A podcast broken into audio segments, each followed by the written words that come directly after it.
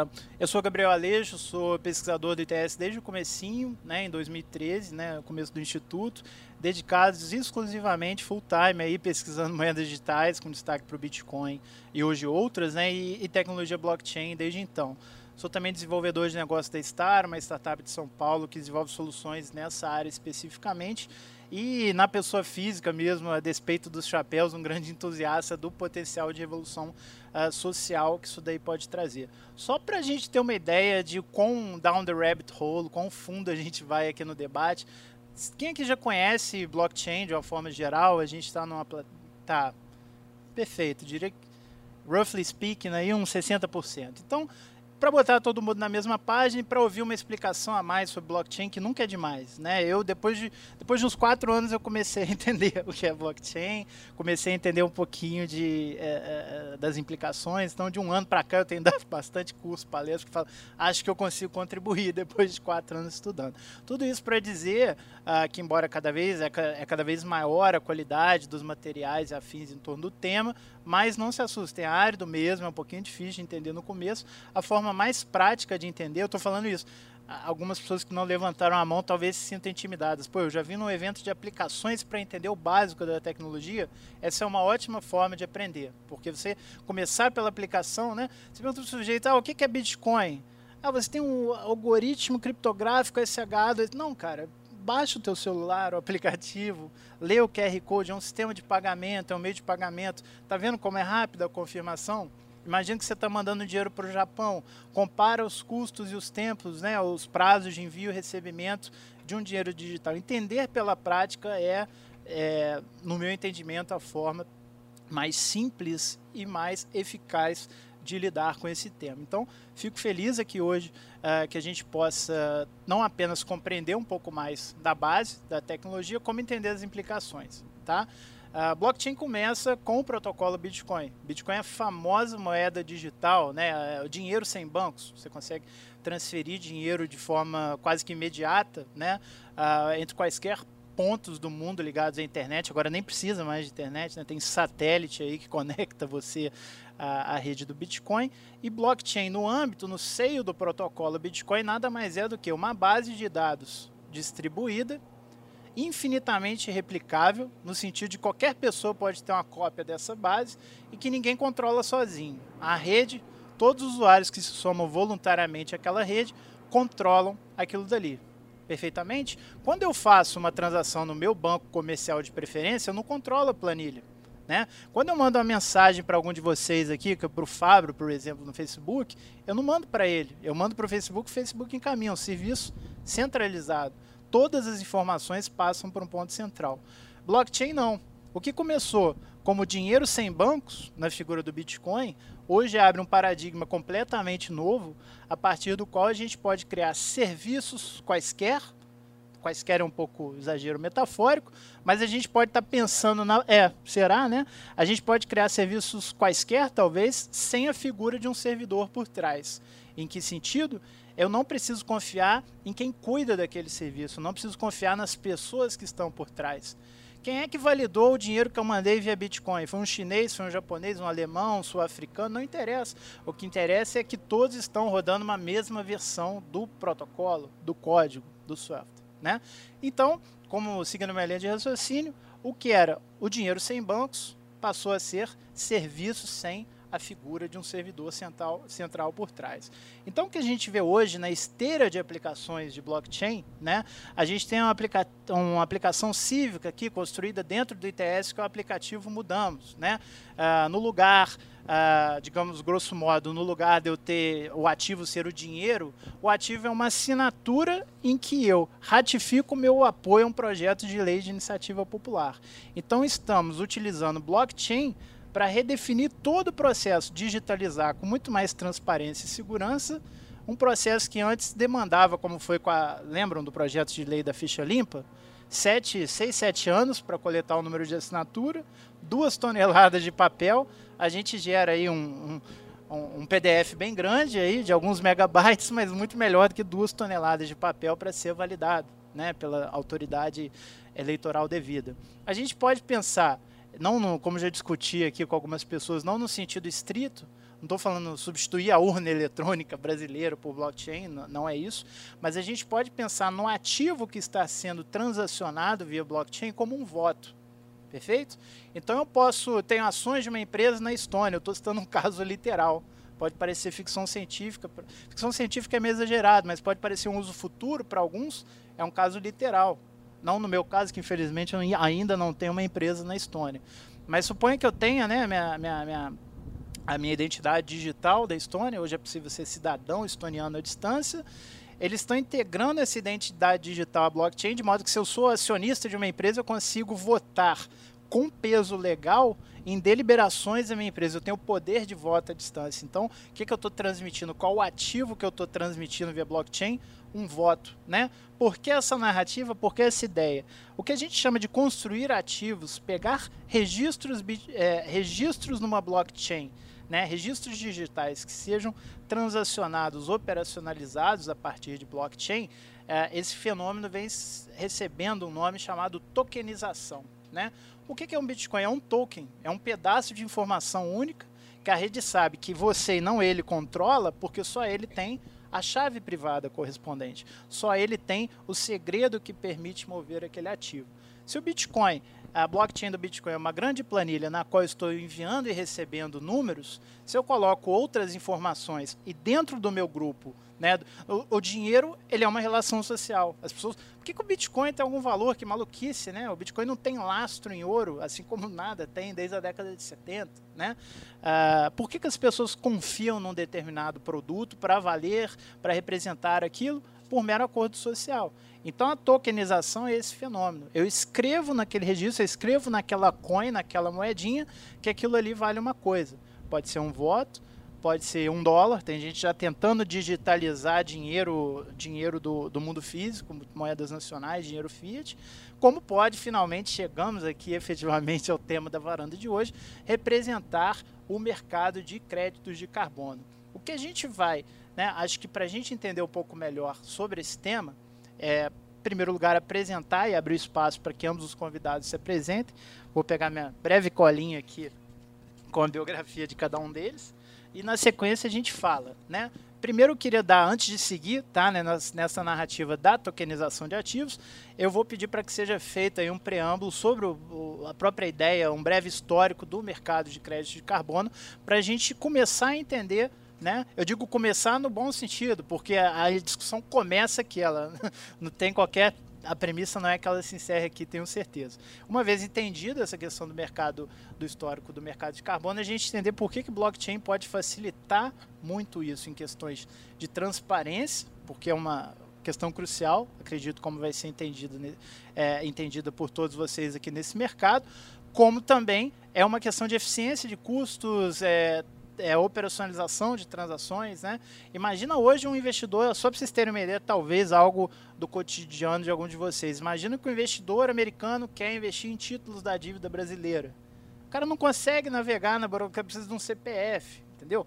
Você não consegue. Mercados que poderiam ser globais, isso seria bom para todo mundo, para o Brasil, enquanto meio de financiar sua dívida, e para o estrangeiro que quer investir, um lugar que não no Japão, por exemplo, tem juro negativo, sei lá, coisa parecida, seria bom para todas as partes e não havia uma tecnologia antes de blockchain que nos permitisse fazer isso com a mesma segurança. Se a gente começa a pensar usos mais amplos e até que envolve uma dimensão, uma camada maior de interesse público, como a a, a questão dos mercados do crédito de carbono, a gente consegue ter um, uma ideia da implicação do impacto social que essas tecnologias têm.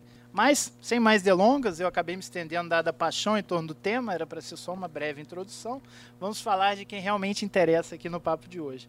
Tem aqui uh, diretamente ao meu lado Márcio Barros, doutor em computação pela Universidade Federal do Rio, atua na BV Rio no desenvolvimento de plataformas informatizadas para fomentar o uso de mecanismos de mercado, visando facilitar o cumprimento de leis ambientais e apoiar a economia verde no país. Também coordena algumas outras atividades que ele mesmo vai poder comentar na sequência. E temos aqui ao nosso lado também a Natália Garcia, que atualmente ocupa o cargo de Business Strategy, Business Strategy and Developer. É isso, correto? Meu inglês está bom. Ela trabalha aí na Foxbit, que é também e ela é também advogada na área empresarial, né? Especializada em área de direito bancário e financeiro, com atuação em grandes bancos de área tanto de varejo como no atacado e mercado de capitais. Então, acho que a gente tem duas das melhores pessoas aí do país para comentar esse tema. Queria que ambos se apresentassem na sequência. Uh, Marcos pode falar um pouquinho do histórico de, do mercado de crédito de carbono e como ele acha que isso se insere em blockchain. E Natália pode comentar até da, em termos, acho que para a gente introduzir parte das discussões, a questão do questões legais referente à tokenização de ativos, se você acha que isso é uma coisa que realmente vem para ficar, se é um modismo, se não tem validade legal, é, jurisdições que porventura estão se abrindo a isso ou não, para a gente entender até que ponto que o nosso desejo, o nosso anseio do que vai ser discutido aqui tem condições de se materializar no, no mundo físico, né? porque o mundo real ele, ele já transmuta entre o digital e o físico.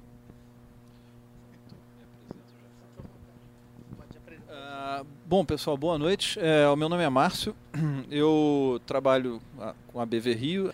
A BV Rio ela é uma, um misto de uma empresa e uma ONG é, que trabalham com. É, o objetivo principal da BV Rio é desenvolver mecanismos de mercado para que as empresas e os indivíduos possam cumprir seus objetivos do ponto de vista de é, compliance é, com regras e, e leis, eventualmente é, de cunho ambiental. Então, é, se uma empresa, por exemplo, está poluindo demais o ambiente, ela precisa cumprir certas leis, a gente tenta criar mecanismos com a filosofia de mercado, com a filosofia de ter uma bolsa ou alguma coisa que facilite a negociação desses mecanismos para que aquela pessoa possa cumprir seus objetivos.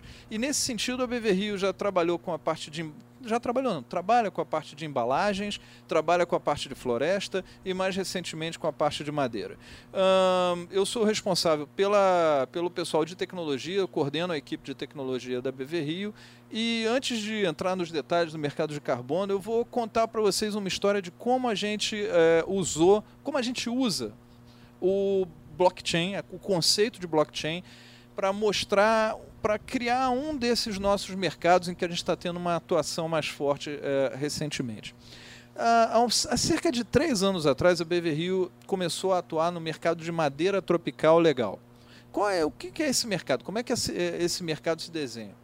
Essencialmente, esse mercado é aquele que trata de madeira que é extraída da floresta, tipicamente na, na Amazônia, uh, Pará, uh, Mato Grosso e tal, essa madeira para ser extraída e para ser vendida tanto para o mercado nacional, grandes obras, é, mobiliário e tal, uh, quanto para o mercado internacional, ela, ela precisa passar por uma série de regras. Esses, uh, as pessoas que têm lá as, as fazendas, digamos assim, as regiões onde vai ser feita a exploração, precisam apresentar um projeto de exploração, depois precisam apresentar uma série de documentos que mostrem como que essa madeira está sendo extraída dentro dos parâmetros que foram estabelecidos no projeto e que foram aprovados pela agência ambiental e, e, e tudo mais. Nesse sentido, o que nós fazemos nesse, nesse mercado de madeira é fazer uma avaliação diária de todas as, eh, todos os locais onde é feita a extração de madeira. Então, esses locais, cada um deles, nós temos informação pública no, nos sites das, das secretarias uh, ambientais dos estados, principalmente Pará e Mato Grosso, mas a gente também tem alguma atuação em Rondônia e no próprio Amazonas. Uh, nós colhemos essa informação pública de várias origens diferentes, fazemos algumas análises segundo modelos que nós desenvolvemos e no final desse, dessa computação nós chegamos com uma medida de risco para cada uma dessas origens florestais de potenciais madeiras. Uh, então, fulano tem mais risco por conta desse desse outro fator, fulano tem menos risco por causa daquilo daquilo outro, esse outro aqui está colhendo mais IP por metro por hectare do que qualquer outra fazenda, né, qualquer outra extração é, nessa região e assim vai. A gente tenta cruzar diferentes fatores, diferentes aspectos para tirar uma medida de risco de cada um desses potenciais fornecedores. E por que, que a gente faz isso? Porque o comprador, principalmente no exterior, ele precisa demonstrar que ele comprou a madeira de uma origem legal, que ele comprovou que ele fez o melhor dos seus esforços para garantir que aquela origem lá não está tirando madeira de um parque nacional, de uma terra indígena e coisas desse tipo. E se o comprador na Europa, nos Estados Unidos não faz esses esforços de, de fazer uma medida do risco dos seus fornecedores, pode acontecer coisas graves. Há uns dois anos atrás, o cara da Gibson Guitarras foi preso porque ele não conseguiu comprovar a origem da madeira que ele comprou para fazer as guitarrinhas dele lá. Então acontece essas coisas seriamente. Então o cara tem que se precaver. Muito bem. Então o que a gente faz é uma avaliação de risco dos diferentes fornecedores. Todo dia sai um relatóriozinho, fornecedor tal está com esses potenciais problemas, coisa e tal, papapá, coisa. E aí esse modelo é o que nós usamos para fazer uma análise da cadeia de custódia da, da compra de madeira dos nossos dos interessados é, nessa área. Muito bem, esse relatório é a base dos nossos cálculos. Tá? Esse relatório fica armazenado lá. Se amanhã um cliente nosso quiser acesso a esses relatórios, a gente dá para ele os relatórios, sei lá, mês de setembro inteiro, mês de abril desse ano inteiro. Mas o grande problema é o seguinte: esse cara não pode, pode não necessariamente confiar na gente. Esse cara pode dizer, não, olha, a Beverly está mudando esse modelo aí, está tentando favorecer fulano, está tentando favorecer esse cano. Como é que eu tenho garantia que esse modelo é esse mesmo? Você está me dando aqui um relatório de 1 de setembro de 2017, mas vem cá, realmente foram esses dados que você usou aí na época para calcular esse modelo? Muito bem. Como é que a gente demonstra para um cara que não acredita na gente que esse dado foi realmente usado naquele dia? Aí é que entra o tal do blockchain. A ideia de usar o blockchain é a coisa que ele melhor se aplica, que é a ideia de você juntar partes que não se confiam mutuamente e que não querem ter um terceiro cara no meio do caminho. Tradicionalmente, tradicionalmente não, antes do blockchain, se você queria uma relação de confiança entre duas pessoas que não se confiam, o que, que você tem? Oi? Cartório. Cartório é um exemplo mais assim impressionante dessa, dessa situação. Muito obrigado. Muito obrigado. Então você pega um cartório, o próprio governo, bancos, você tem várias, vários intermediários que são partes é, que os dois lados podem acreditar. Tá? Por imposto, porque a lei coloca assim, ou porque criou-se uma relação de confiança. Tá? Naturalmente, a gente não queria registrar os nossos relatórios em cartório. Isso é. Não, não faz sentido. Não faz sentido. E a gente queria tentar alguma coisa um pouco melhor. O que, que nós fizemos? Para cada dia, para cada relatório que a gente gera, nós geramos um hash daquele relatório e armazenamos esse hash no blockchain. Poucos minutos depois que você armazena um hash no blockchain, o que, que acontece? Ele não pode mais ser alterado. Ele se transformou numa informação imutável. Você não pode mais alterar. Então o que, que acontece? Se um interessado lá nos nossos relatórios de madeira me pede todos os, os relatórios de setembro, eu entrego os relatórios para ele, ele vai dizer, não, mas peraí, como é que eu garanto que esse relatório foi o que você usou? Sem problemas. Você pode ir lá no blockchain, a gente usa o blockchain da Ethereum, né?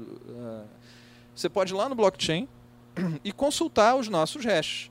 E eu posso te dizer qual é a maneira com que esses hashes foram gerados e matematicamente eu, você se garante que tem 99,99999% de chance daquele, daquela ser a única origem possível que geraria aquele hash. Então você pode aplicar o mesmo cálculo que nós fizemos, a mesma, a mesma álgebra que nós fizemos em cima daquele relatório e gerar o mesmo hash no final. Se bater com blockchain, você pode ter certeza que aquele foi o relatório usado naquele dia. Se não bater, opa, peraí, que história é essa, BBRI? Vem cá, conta direito essa história.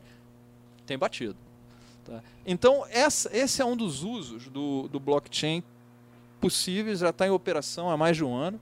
Se vocês quiserem, a gente usa um serviço de, uma, de um pessoal de Minas que tem uma empresa chamada Regis, regis.ru, se eu não me engano, é o, o endereço lá. Tem um check, uma caixinha de edição lá, você bota lá BV Rio, você vai ver o histórico de todos os hashes que estão registrados lá no blockchain, quase que dia a dia estão os dados registrados lá.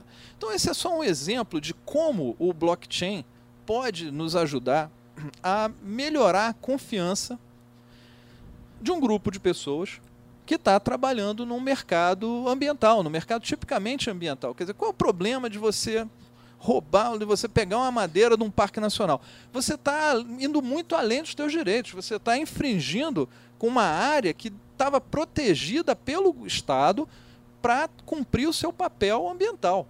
Então é muito grave e, e, ainda assim você precisa ter, você não quer, é, você justamente quer se proteger desse tipo de ação.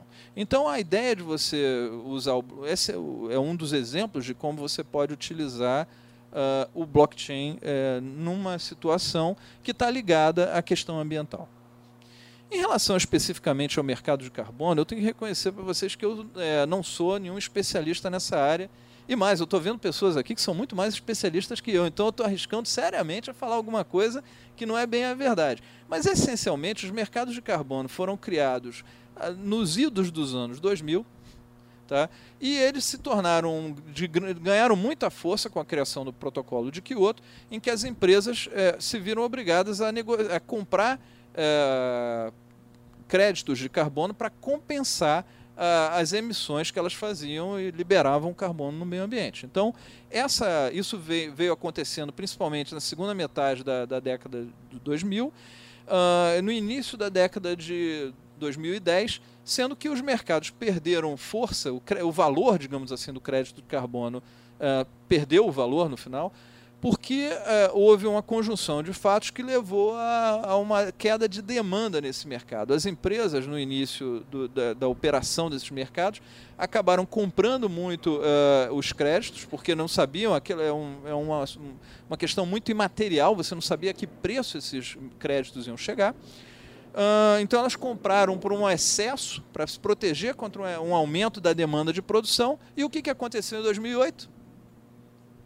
Crise. E o que, que aconteceu com a crise? A demanda pela produção das empresas caiu, as empresas passaram a fabricar menos, consequentemente poluindo menos e, consequentemente, não precisaram usar os créditos de carbono que elas haviam comprado. Em função disso, o valor do crédito de carbono caiu consideravelmente, levou o mercado um pouco para baixo. Havia lá para os idos de 2010, 2011, intenções muito fortes, principalmente aqui no Rio de Janeiro, havia uma intenção muito forte de criar um mercado de carbono no Rio de Janeiro, uh, também em outros locais do Brasil. Hoje, na BV Rio, nós temos uma simulação do mercado de carbono que é coordenada pela FGV de São Paulo, um grupo chamado GV6. Esse grupo reúne algumas empresas, empresas que têm interesse em participar de um mercado de carbono, para simular como é que seria esse, esse mercado, com dados é, reais no sentido de a gente captura realmente as emissões dessas empresas e elas têm que se proteger em relação a essas emissões. Os preços é que são artificiais porque eles não são negociados de fato. Existe uma moeda é, artificial chamada Epicente, que as empresas ganham lá um determinado saldo e elas compram e vendem é, e participam dos leilões dos créditos de carbono que são simulados pela nossa plataforma. Esse mercado é um mercado muito interessante, porque ele surgiu, a gente criou essa simulação em 2013 pela primeira vez. Na época tinha umas 15 empresas interessadas. Todo ano essa simulação veio se repetindo. Atualmente já são mais de 40 empresas que estão interessadas. Então há um interesse muito grande nesse mercado. Mas como não há, em função do fim do, do período do protocolo de Kyoto, e em função do excesso de, de, de, assim, de, de, de, de ativos, digamos, no mercado, é, esse mercado real ainda não foi criado. Então pode ser que ele venha a ser criado em algum momento e aí, naturalmente, a gente chega na, no ponto de, e aí? Como é que você usa o blockchain nessa história? Bom, tem algumas aplicações que são... É, óbvia não é exatamente o termo certo, mas é, digamos assim, porque nada é óbvio, né? muita coisa não faz sentido, mas para ser óbvia, então nem se, nem se fala. Então, mas quais são as aplicações mais imediatas do blockchain nesse sentido? Uma aplicação muito imediata é você ter um ledger público, um, um, uma lista das transações públicas que se faz uh, no, no, no mercado de carbono, num potencial mercado de carbono. Mas qual é a vantagem de você ter transações públicas nesse mercado de carbono? Alguém tem uma, alguma ideia? Perfeito, você tem que registrar ou de alguma maneira para garantir, mostrar pelo menos quanto os países estão conseguindo cumprir dos seus objetivos. Mas será que o mercado de carbono é, tá, vai estar tá sempre preso nessa questão dos países e das grandes empresas? Quando a gente pensa em mercado de carbono, o que, que vem a imagem na cabeça? O que, que, que, que passa no Jornal Nacional quando você fala assim, o mercado de carbono, não sei o quê? Logo você vê uma chaminé de uma empresa aquele negócio, aquela fumaça cinza saindo assim, você pensa, meu Deus, aquilo ali deve. que, que queima naquele negócio ali para essa. Então é sempre aquela coisa meio catastrófica, assim, vai pensando, pô, se a gente não parar esses caras, daqui a pouco a gente está vivendo um Mad Max aqui nesse, mundo. Então, é essa coisa meio assim. Mas o que, que como é que funciona essa coisa? Parece que sempre os vilões são as grandes empresas ou são os governos que têm que cumprir as metas e tal. E o mercado até aqui veio muito calcado nesse sentido. As empresas demonstrando que elas têm a, estão cientes da sua, do seu papel de, de, de não exagerar nas emissões do carbono, então eu compro um crédito, esse crédito está garantindo que uma floresta vai ser mantida em pé, ou então que determinada quantidade de embalagem de resíduos, de maneira geral, vai ser processado, vai ser reciclado e não vai, digamos, poluir o meio ambiente diretamente. Então você tem essas ações voltadas aí. Mas há um outro lado também do mercado de carbono, que é um mercado muito do dia a dia. Nós aqui, por exemplo, nós não estamos gastando carbono. Estamos, cada um de nós. Quem veio de carro para cá? Vale táxi também, Uber e tal. É toda uma grande quantidade. Olha só, tudo isso joga carbono na atmosfera. É, se você voa, também, carbono pra caramba. Se você. É, essas luzes que estão sendo acesas aqui estão gastando energia que, para ser gerada, potencialmente alguma dose, é, gerou ter a sua pegada de carbono. Cada um de nós tem a sua pegada de carbono também marcada. Hoje, um, temos um problema que nós não sabemos exatamente qual é o tamanho dessa pegada. Eu não sei dizer se eu gasto mais carbono que a Natália, por exemplo, só para citar um exemplo. Será que eu também não teria interesse em compensar essa, essa, esse meu gasto? Será que não seria muito mais interessante se essa informação ficasse pública? Estava contando falando agora há pouco de um caso. Vocês lembram há, há uns três anos atrás, dois anos atrás, eu acho, teve na Califórnia um problema muito sério de falta de água. Não sei se vocês lembram disso. E aí ficava mostrando aquelas mansões lá dos artistas, lá Madonna, não sei o quê os caras botando foto no Twitter, tá aqui o meu jardim marrom. Aí você vê aquela casa gigante atrás, não sei o que, um jardim gigantesco, parecia Luiz XV, assim, tudo marrom. Por quê? Será que a Madonna não tem grana para pagar água ali para molhar, mesmo na crise de água? Bandeira vermelha deles lá de água? É, certamente que o problema não foi a falta do dinheiro. Mas ali havia uma demonstração de consciência ambiental. Olha, eu tenho dinheiro mas eu não vou exceder, só em função de eu ter dinheiro, eu não vou gastar a água que pode faltar a outra pessoa. Então havia essa declaração pública de uma consciência ambiental ali que também é pano de fundo para as empresas comprarem os créditos de carbono, se quando não tem uma lei obrigando a isso, o pano de fundo é essa divulgação. Então, será que isso também não vale para o mercado de carbono? Será que se em algum momento a gente tiver a possibilidade de registrar aquilo que nós gastamos com os nossos carros, com as nossas contas de energia elétrica, não vai haver um voluntariado no sentido de dizer, olha, eu tenho ciência da pegada que eu deixo em função dos, do, do, meu padrão de consumo, da, da, minha forma de viver. E eu também quero demonstrar publicamente que eu quero é, registrar essa, é, que eu quero compensar esses créditos, eu quero colaborar com um projeto que tenha, que faça o lado contrário, que, que ajude a tirar esse carbono da atmosfera. E será que ter um registro público de, de toda essa dinâmica não, não ajudaria? Eu acho que ajuda. Eu acho que ajudaria. Eu acho que ter esse registro vai criar vai motivar o voluntariado nesse mercado e isso vai talvez ter uma, uma um impacto muito forte é, no, no, clima como um todo, na hora que isso ganhar força. Talvez um impacto tão significativo, até quem sabe mais significativo, do que ter que ter todas essas leis e protocolos e você ter lá o, o, o Trump sentado do lado do, do presidente, da, da Angela Merkel, não sei o que, discutindo se vai ou não vai, não sei o que essa a, a, posição voluntária que aconteceu, só para citar um exemplo, nesses casos da Califórnia, também pode ser refletir no mercado mais amplo, como o mercado de carbono. Então, eu acredito que o blockchain tem esse potencial, tá? que hoje a gente dá, já consegue ver um uso como esse. Mas isso é só o início. Eu também atuo como professor na área de, de informática e eu sou um apaixonado de tecnologia de maneira geral e um apaixonado por matemática também, de maneira geral. Então, eu me surpreendo com a simplicidade que existe no, na questão do blockchain.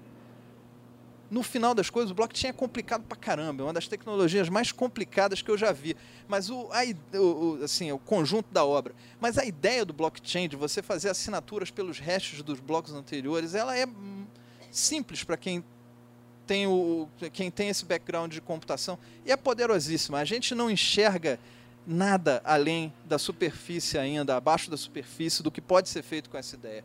Quando o, o Nakamoto lá escreveu aquele paper e teve essa ideia construída em cima de outras ideias que já havia antes, nem ele, imagino, supôs a, a, a, ao ponto que isso poderia chegar hoje, e quem dirá isso daqui a 10 anos, daqui a 20 anos, se bem que falar de 10 anos em blockchain é, é até, é, desculpem, é meio patético. Vamos falar daqui a dois anos, três anos, cinco anos, quem sabe que são as grandes viradas tecnológicas desse tipo de tecnologia ainda crescente. Então, isso tudo é, é, é, é essa. É, quanto essa. Quanto, a gente nem, não sabe, não tem como dimensionar ainda as novas ideias. Estava conversando agora há pouco. A internet surgiu em 95, mas quem diria em 95 ou em 2005 que ia surgir Uber, Airbnb? Ninguém tinha nem ideia. Se alguém tivesse uma ideia disso, tinha pensado. A mesma coisa vai acontecer com o blockchain. Eu não sei se ele vai ser tão revolucionário quanto a internet, mas ele vai ser revolucionário em vários campos, com certeza. Tá? Entre eles, potencialmente, o mercado de carbono. E aí, nesse sentido, é, eu queria terminar. Acho que eu já falei demais, falei não. Desculpem aí, mas é porque começa a falar, o negócio vai, vai, enfim. Deixaram ficar em pé.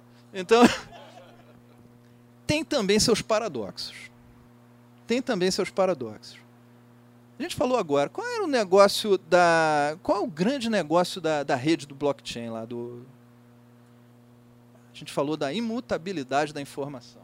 Então, se eu botei lá que eu consumi tantos créditos de carbono, eu botei lá. Nunca mais eu posso mudar. Não pode mudar mais.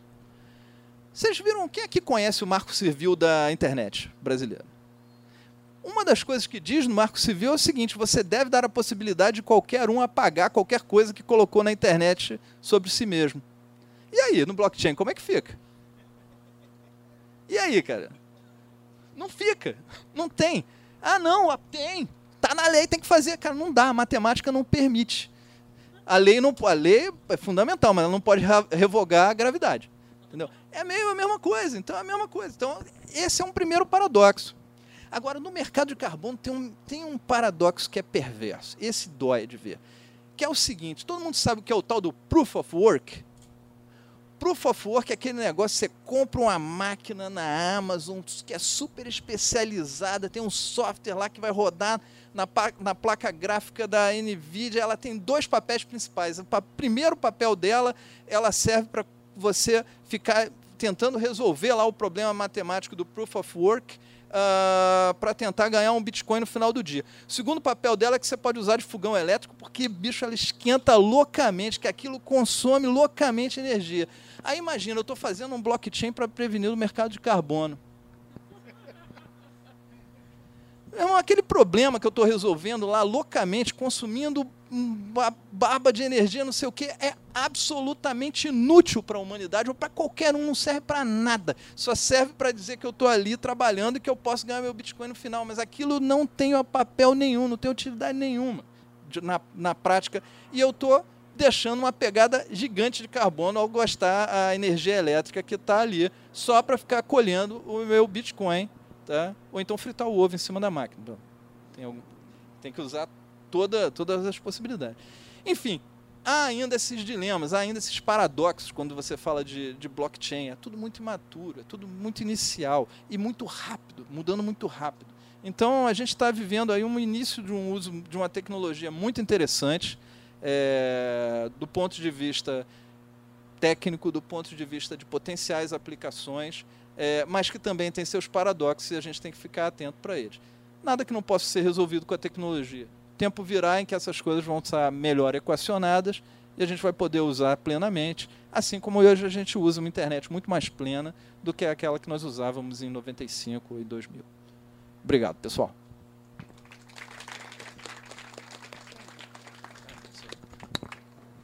Boa noite, é um prazer estar aqui falando com vocês. É... Bom, meu nome é Natália Garcia, eu trabalho atualmente na Foxbit, que hoje é a maior bolsa de bitcoins da, da América Latina. É, E aí eu acho que a primeira coisa que eu queria falar é Bitcoin já é antigo. Bitcoin já passou. Bitcoin já era. É, acho que a gente está falando aqui de uma tecnologia super inovadora, que é o blockchain. Uma tecnologia que começou a ser efetivamente estudada e aprofundado, acho que posso falar de 2015 para cá. É, antes era muito um boom sobre e um estudo sobre a, a, a principal criptomoeda, que era o Bitcoin, estava todo mundo ali tentando entender para que, que servia, serve como reserva de valor, serve como meio de pagamento. Muitas empresas nasceram no hype do Bitcoin em, em 2013, tentando ser meio de pagamento, todas, basicamente todas faliram. Eu acho que só a BitPay hoje está tá, tá aí é, no ar. E morrendo, né? E morrendo. Então, definitivamente é, é uma coisa é uma coisa até engraçada, né? Como, quando a gente vai falar do Bitcoin especificamente, né? E eu falo do Bitcoin porque ele é um token, é o, é o primeiro token que a gente conhece, né? É, ele tem o papel de de dinheiro digital, ele tem o papel de investimento, ele tem o papel de reserva de valor, ele tem o papel de meio de pagamento, ele tem diversos papéis. E aí, a primeira vez que me questionaram, falei assim, cara, e na legislação, como é que vai isso? Como é que, né? Como é que é o regulamento? E aí, é competência do Bacen, é competência da CVM? O que, que é? É, eu diria que está uma coisa ali no meio, meio confusa, meio nebulosa, e todo cada órgão regulador falando assim, ah, isso aí não é minha competência, ah, isso é, aí eu não posso regular, enfim.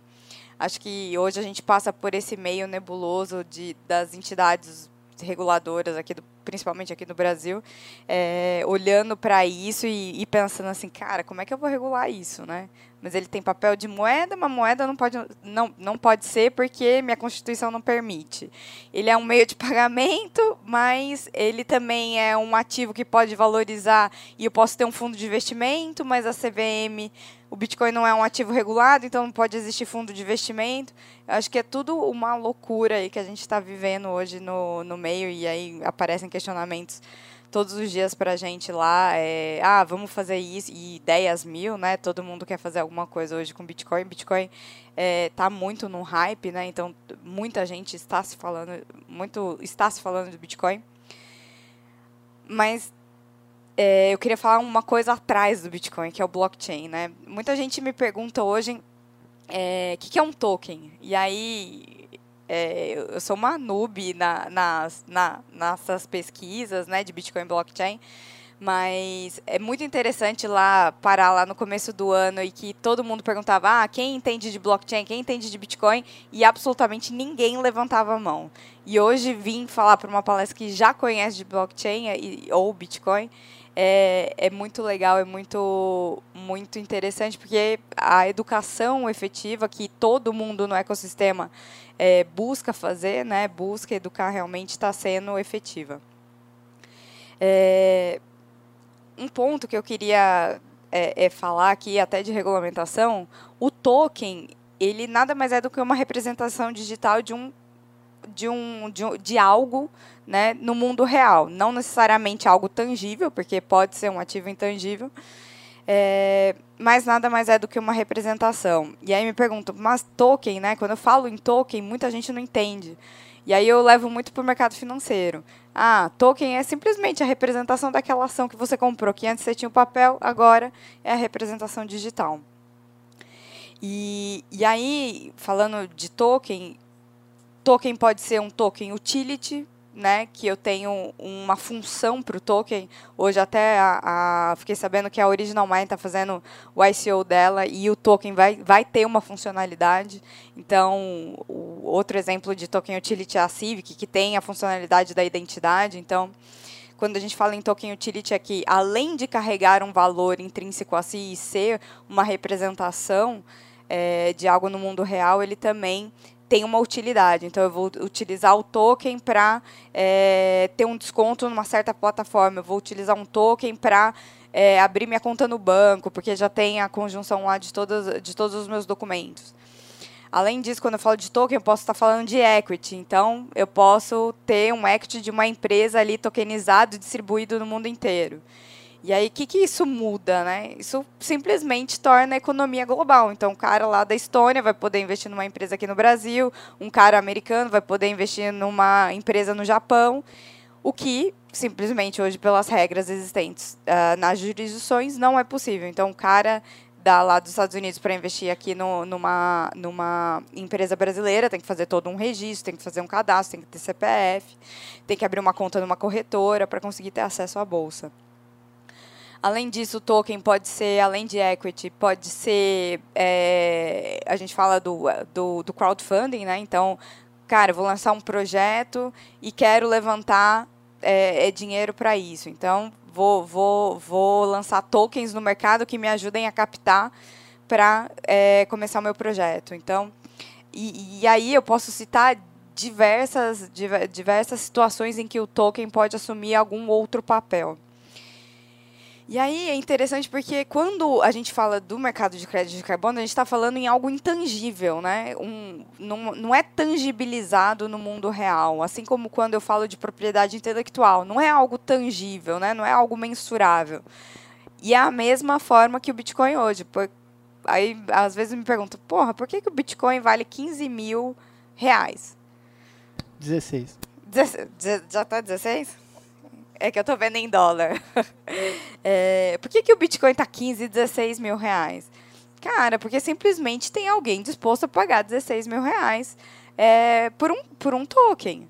Porque as pessoas acham que esse token vale isso, porque é um token que pode rodar ao redor do mundo, é um token que pode transferir valor é, a qualquer para qualquer pessoa, sem nenhum cadastro eu nem posso falar disso, cadastro, porque o Bitcoin hoje não é. Todo, todo mundo sabe que o Bitcoin não é anônimo, ele nunca foi. Ele é um ativo semi-anônimo, então ele é completamente rastreável.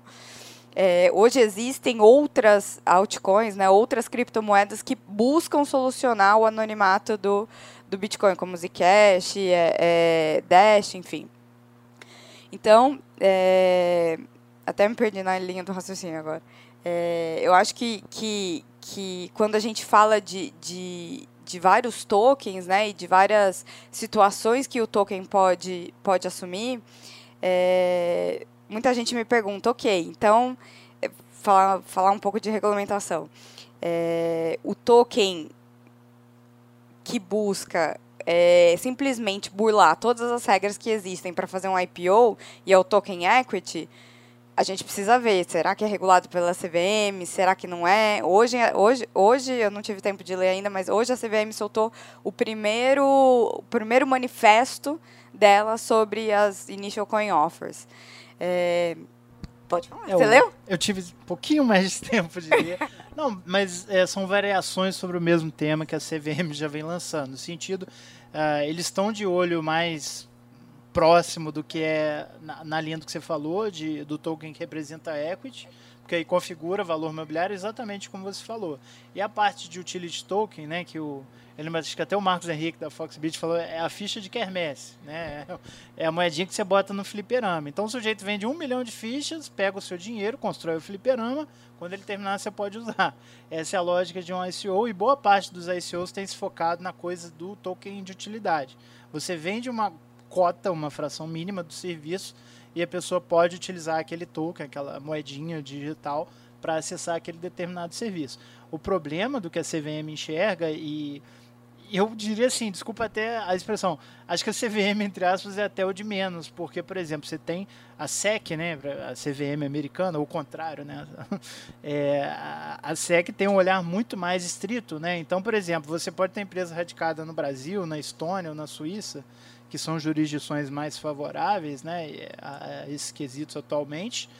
E ela pode ir atrás de você se você estiver assediando investidores americanos para o seu negócio. Então, uma coisa que é curioso isso, né? Se estende até para além da jurisdição, né? Onde o cidadão americano estiver investindo, ele vai atrás, porque tecnicamente você não pode fazer isso. Então, é, justamente, só complementando como você falou, por se tratar de um mercado global, né, principalmente no caso americano, por razões que acho que a gente sabe bem, uh, o poder, a extensão da economia norte-americana, É, então não, não, basta nem estar de olho mais na jurisdição do seu país em termos de, de, de equity, né? É, então o que eu vejo é um mercado cada vez mais, até pela questão da segurança, né? A gente teve, se eu não estou enganado, dois casos nos Estados Unidos de ICOs que foram tipo perseguidas por razões regulatórias e ICOs super minoritários, assim, que a pessoa nem ouviu muito falar, né? Esses grandes aí, projeto que levantou quase meio bilhão de, rea de, de, de, dólares já, não, tiver, não foram alvo de qualquer regulação mais estrita, no sentido ruim da palavra, não foram perseguidas simplesmente porque adotaram um modelo, como você mesmo falou do Civic, né, um modelo de utility. Então, acho que é um modelo interessante a ser seguido, a gente vê como uma tendência. É, e a gente, não, não só Estados Unidos, a gente tem a China também se manifestando recentemente sobre é, os ICOs é, negativamente. A gente tem. Mas aí também a gente tem o outro lado, né? A gente tem, por exemplo, Dubai querendo montar uma cidade toda em blockchain é, em blockchain e emitir os tokens, em, é, é, as moedas em tokens. A gente tem o Japão que regulamentou o Bitcoin de uma forma extremamente positiva como forma de, como meio de pagamento e querendo agora lançar a, a moeda deles, que é a Jcoin. A gente tem a Estônia olhando para isso, a gente tem é, Grã-Bretanha já tokenizando é, o ouro é, e fazendo tokens e, e, vendendo no mercado secundário. É, enfim, e aí eu posso citar inúmeros projetos que estão caminhando é, de tokenização de várias coisas. Mas quando a gente volta a falar do, dos ativos intangíveis, é muito interessante porque é, já é algo intangível no mundo real, né? Então você não consegue precificar exatamente. E aí, quando você transforma em token, me parece que eu teria uma, uma, um link maior para tokenizar, uma facilidade na, na, tokenização. Mas quando eu olho para um, um. E a minha finalidade aqui não, não é responder nenhuma pergunta, mas trazer dúvidas e incentivar todo mundo a pensar nisso. Quando eu tenho uma barra de ouro e crio um token dessa barra de ouro e coloco lá o token, o ouro, num cofre, quem vai me garantir que o ouro ainda está lá? Quem está comprando esse token vai ter a garantia de que o ouro está lá? Porque se eu não tiver a garantia total disso, o token vale zero. Então, eu acho que o maior desafio hoje, né, e porque a tecnologia ainda não está pronta e a gente enfim, tem que, claro, pesquisar muito e passar por alguns pontos interessantes, é como é que eu faço esse link quando eu estou tratando de um bem material aqui, enfim, no mundo real. Porque quando eu estou falando de intangíveis, o link me parece mais tranquilo, já é algo que não existe no mundo real. O link me parece é, é fácil de fazer. É, mas quando, quando eu tenho esse, é, essa tokenização de um ativo que circula globalmente, né, então eu tenho que provar lá para o cara do Japão que o ouro está aqui no Brasil, guardado no cofrezinho. Como é que, como é que eu faço isso, né? Como é que eu, eu, eu tangibilizo isso? E eu acho que a, a tecnologia do blockchain, as tokenizações que a gente fala, hoje é um mercado que movimentou no ano de 2017 um montante bem razoável, né? 1,3 bi de dólar. É um mercado que está crescendo, é um, um mercado que está começando a incomodar. É, e aí vem o cara do JP Morgan, o cara da Mastercard falando, né, que Bitcoin, né, enfim, eles estão eu não sei se vocês sabem, mas no, no mesmo no dia seguinte, na semana seguinte que o cara do JP Morgan falou que Bitcoin era um lixo, ele era o segundo maior ali a comprar Bitcoin. Manipulação total. É, sorte dele que ainda não é um mercado regulado, senão ele estava atrás das grades. Mas... Manipulação não, a prática cotidiana, né? É. Se tratando de Exatamente. Então, é, é, a minha, eu acho que a minha mensagem como um todo é, é simplesmente falar, cara, a gente não tem respostas, a gente tem muitas dúvidas, tanto na regulamentação, como na parte de negócios, como na tangibilização no operacional de todas essas tokenizações que a gente fala, enfim, a gente imagina o um mundo. Eu acho que não vai demorar para acontecer essas respostas. Eu acho que tem muita gente, e eu falo muita gente, é menos de 0,0001% aqui do Brasil pesquisando isso, mas tem bastante gente, tem bastante empresa grande, principalmente bastante gente do mercado financeiro pesquisando sobre isso, tentando achar ali. É, acho que talvez a aplicação de um milhão de dólares do blockchain ainda a gente pode acho que eu falo, não sei se o Aleixo concorda comigo, mas é, a, a aplicação de um milhão de dólares do blockchain, e aí, enfim, para que, que ela vai realmente revolucionar o mundo. A gente tem palpites né, na no supply chain, no mercado financeiro, é, talvez no mercado ambiental, enfim, a gente tem algumas suposições, mas não é nada hoje tangível ainda. É um mercado que a gente está olhando para o futuro realmente. E acho que é isso. Obrigada. Obrigada mesmo. Juro que é a última vez que eu vou quebrar o protocolo hoje. Antes de abrir para perguntas, eu vou fazer a minha. Depois vocês já podem tomando nota aí para a gente seguir os debates. A gente teve um, uma varanda aqui, vocês verem como a gente gosta de blockchain mesmo, para discutir a tecnologia em relação ao mercado de energia, né? Então, muitos já se fala como eu brinco assim, tem vários casos que a gente olha sobre blockchain que parecem ficção científica. Esse parece ficção científica, mas eu acredito que ele vai se concretizar bem rapidamente porque já tem testes com isso, principalmente nos Estados Unidos, bairro do Brooklyn, né?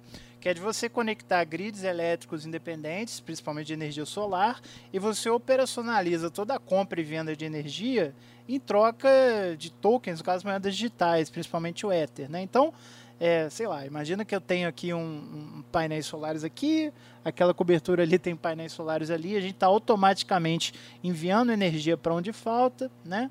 É, e, e, recebendo, né, enviando e recebendo de onde sobra para onde falta.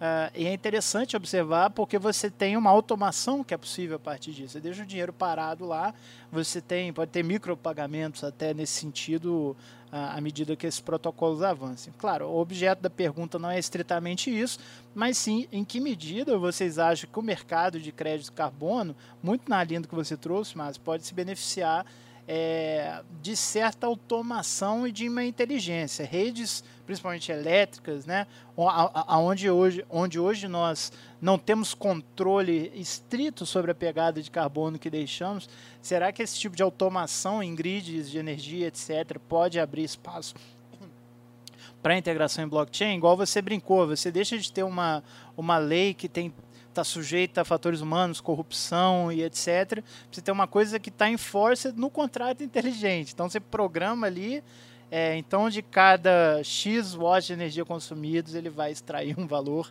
em tokens. Assim, claro, é, essa aplicação nesse nível de profundidade é um caso hipotético, mas da gente começar a ter variáveis de mensurar melhor a partir desse tipo de automação e a gente pagar, porque se você, imagina se for igual o imposto de renda, né? Você tem que lá declarar tudo que você utilizou de energia, tem que ir tomando nota, as pessoas iam sonegar involuntariamente dada a complexidade do processo. Mas se a gente utilizar a blockchain, talvez é, a procedimentos, tecnologias outras complementares que possam porventura nos ajudar a mensurar automaticamente isso, será que é um caminho para a gente ter um é, questões aí de pagamentos de impostos frente a externalidades negativas, medidas compensatórias e afins? Fica a provocação e queria ouvir um pouquinho de vocês antes de passar a pergunta para os demais. Bom, acho que é uma, é uma, bela, uma bela questão. Na verdade, eu acho que eu dividiria a sua questão em duas partes. Uma delas é se a gente precisa de, de, de uma inteligência maior aí, o quanto o blockchain pode ajudar nisso. Eu acho que as duas situações são úteis sim. Uma vez que a coisa fica complicada de medir, você precisa que essa medição seja pública até por uma medida de segurança própria, no sentido, olha, eu não quero ser punido porque eu declarei errado, porque eu posso ter declarado errado porque não sei, é, é muita coisa, é muito detalhe. Então eu preciso que a medição seja pública, que eu tenha ciência dela, que eu vá acompanhando ela, que depois não, eu não preciso ser questionado. Então eu não declaro mais nada, simplesmente está declarado pelo uso. E aí você pode ter, à medida que a energia é um fator relevante, por exemplo, para a questão do, do carbono, você pode ter tanto o, o, os, os, ganhos né, de, de por estar usando uma fonte limpa, quanto a penalidade automaticamente calculada por estar usando uma fonte não tão limpa assim, é calculado de uma maneira geral. A gente está falando aí da internet das coisas, de tudo se falar, então é, você pode ter medidores no teu carro que estão vendo quanto você está gastando de gasolina e, consequentemente, quanto você está aumentando a tua pegada de carbono, quanto você está deixando, está tá lançando de carbono na atmosfera todo ano.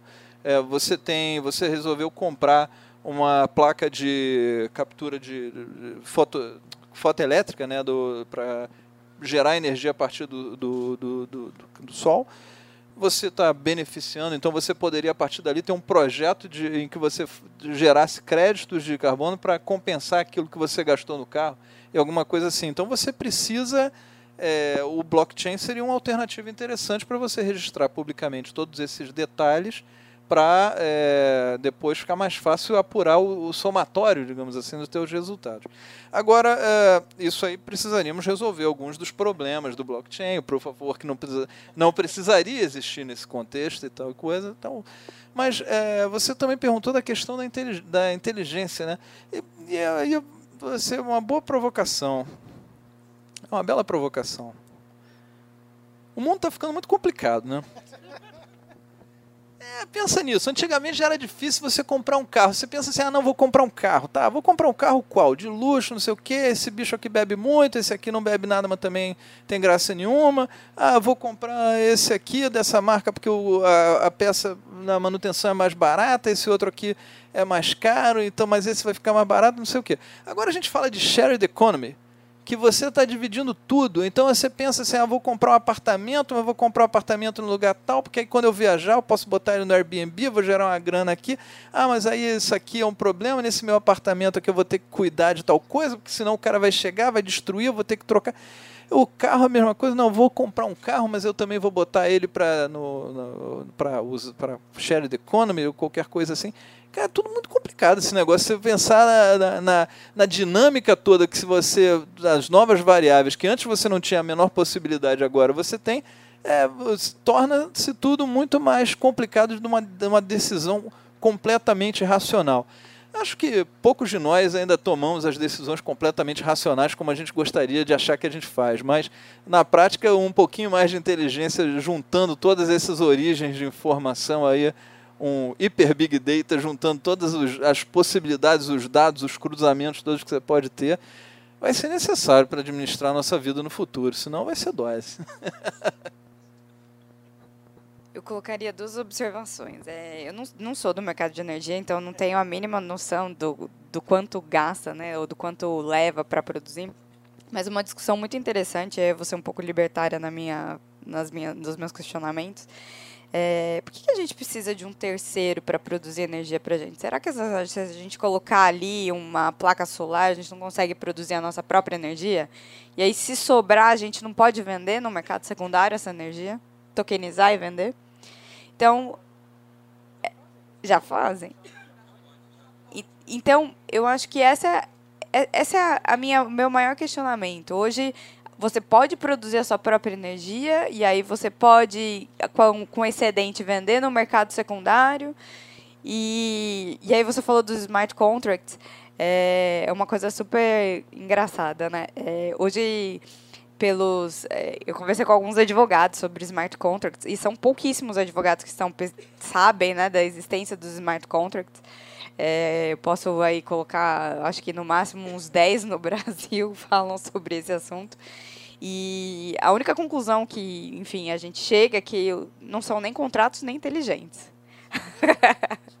Eles são cláusulas né, de condições e se, se isso acontecer, tal vai acontecer. Né? Então, é, acho que é algo super legal a gente acho que está no início, né?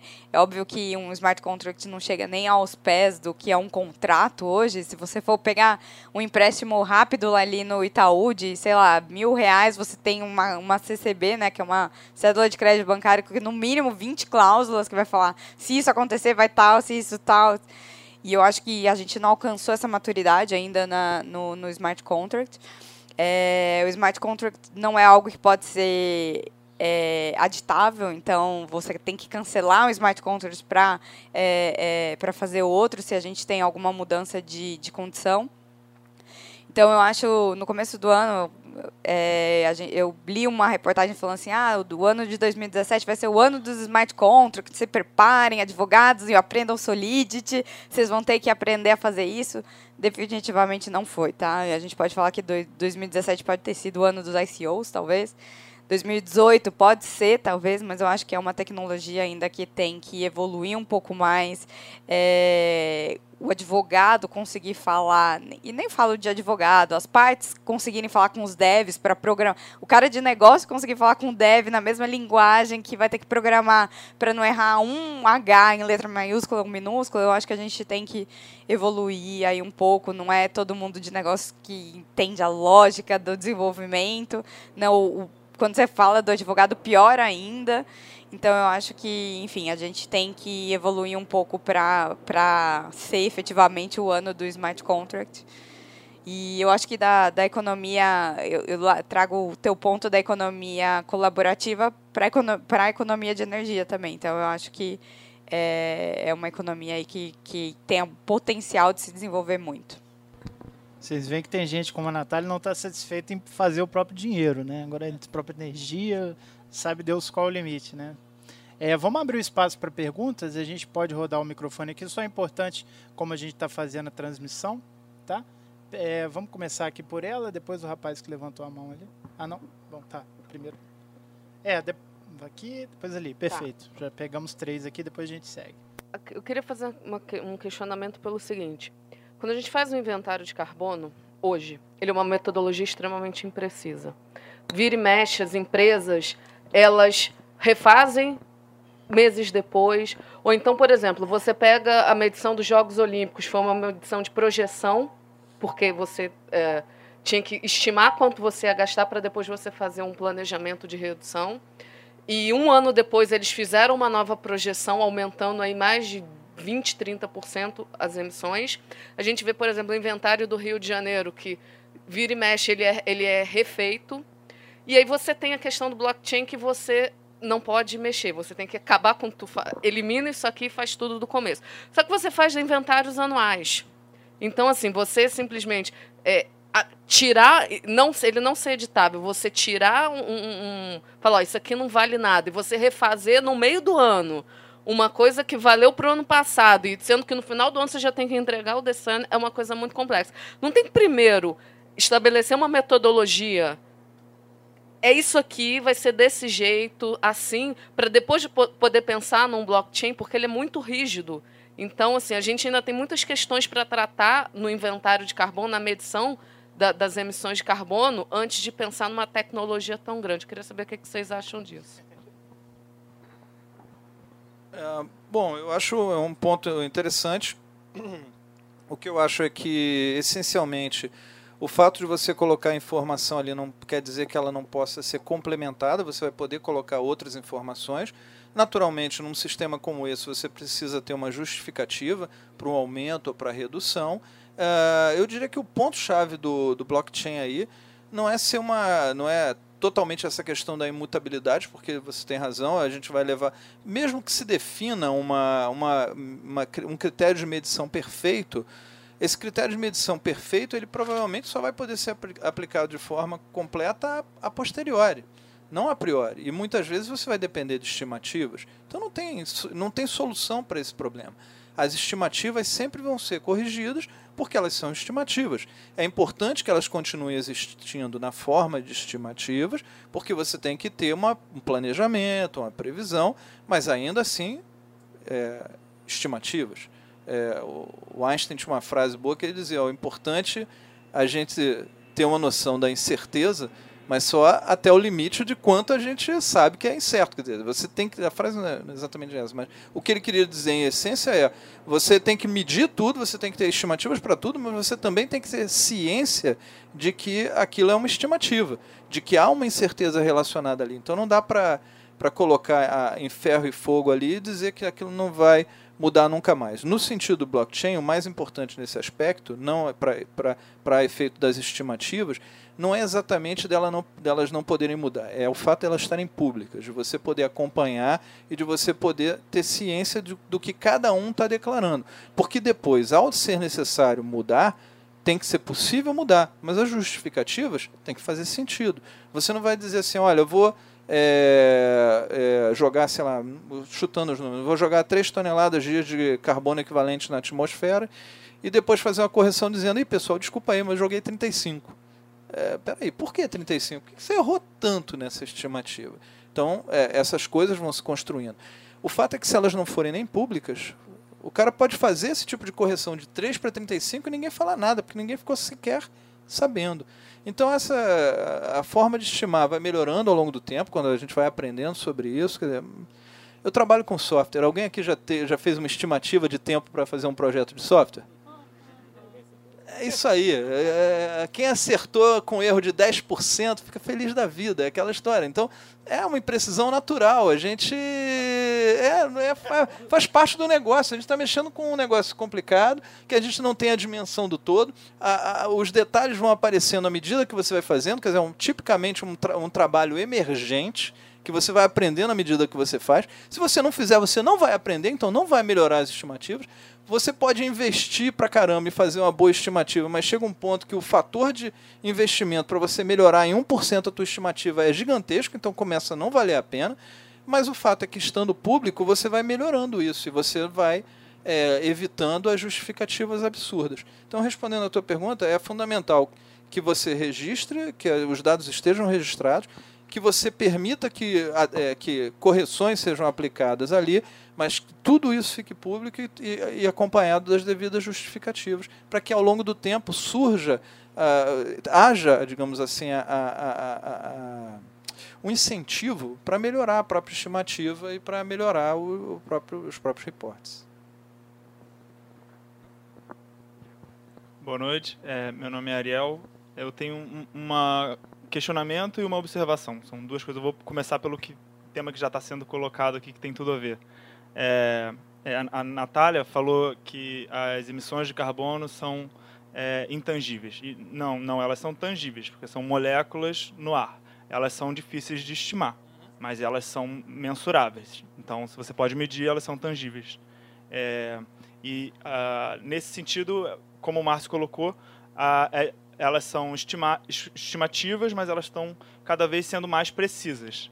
É, o, o, o, que eu acho talvez seja o mais difícil seja justamente a precificação, porque é, tem descobertas de impactos e consequências das mudanças climáticas que foram é, conhecidas pela ciência há menos de duas décadas. Então isso vai entrar no preço. Né? O, o, se aquela moléculazinha de carbono causava X problemas, se ela causa Y, ela talvez fique mais cara no mercado.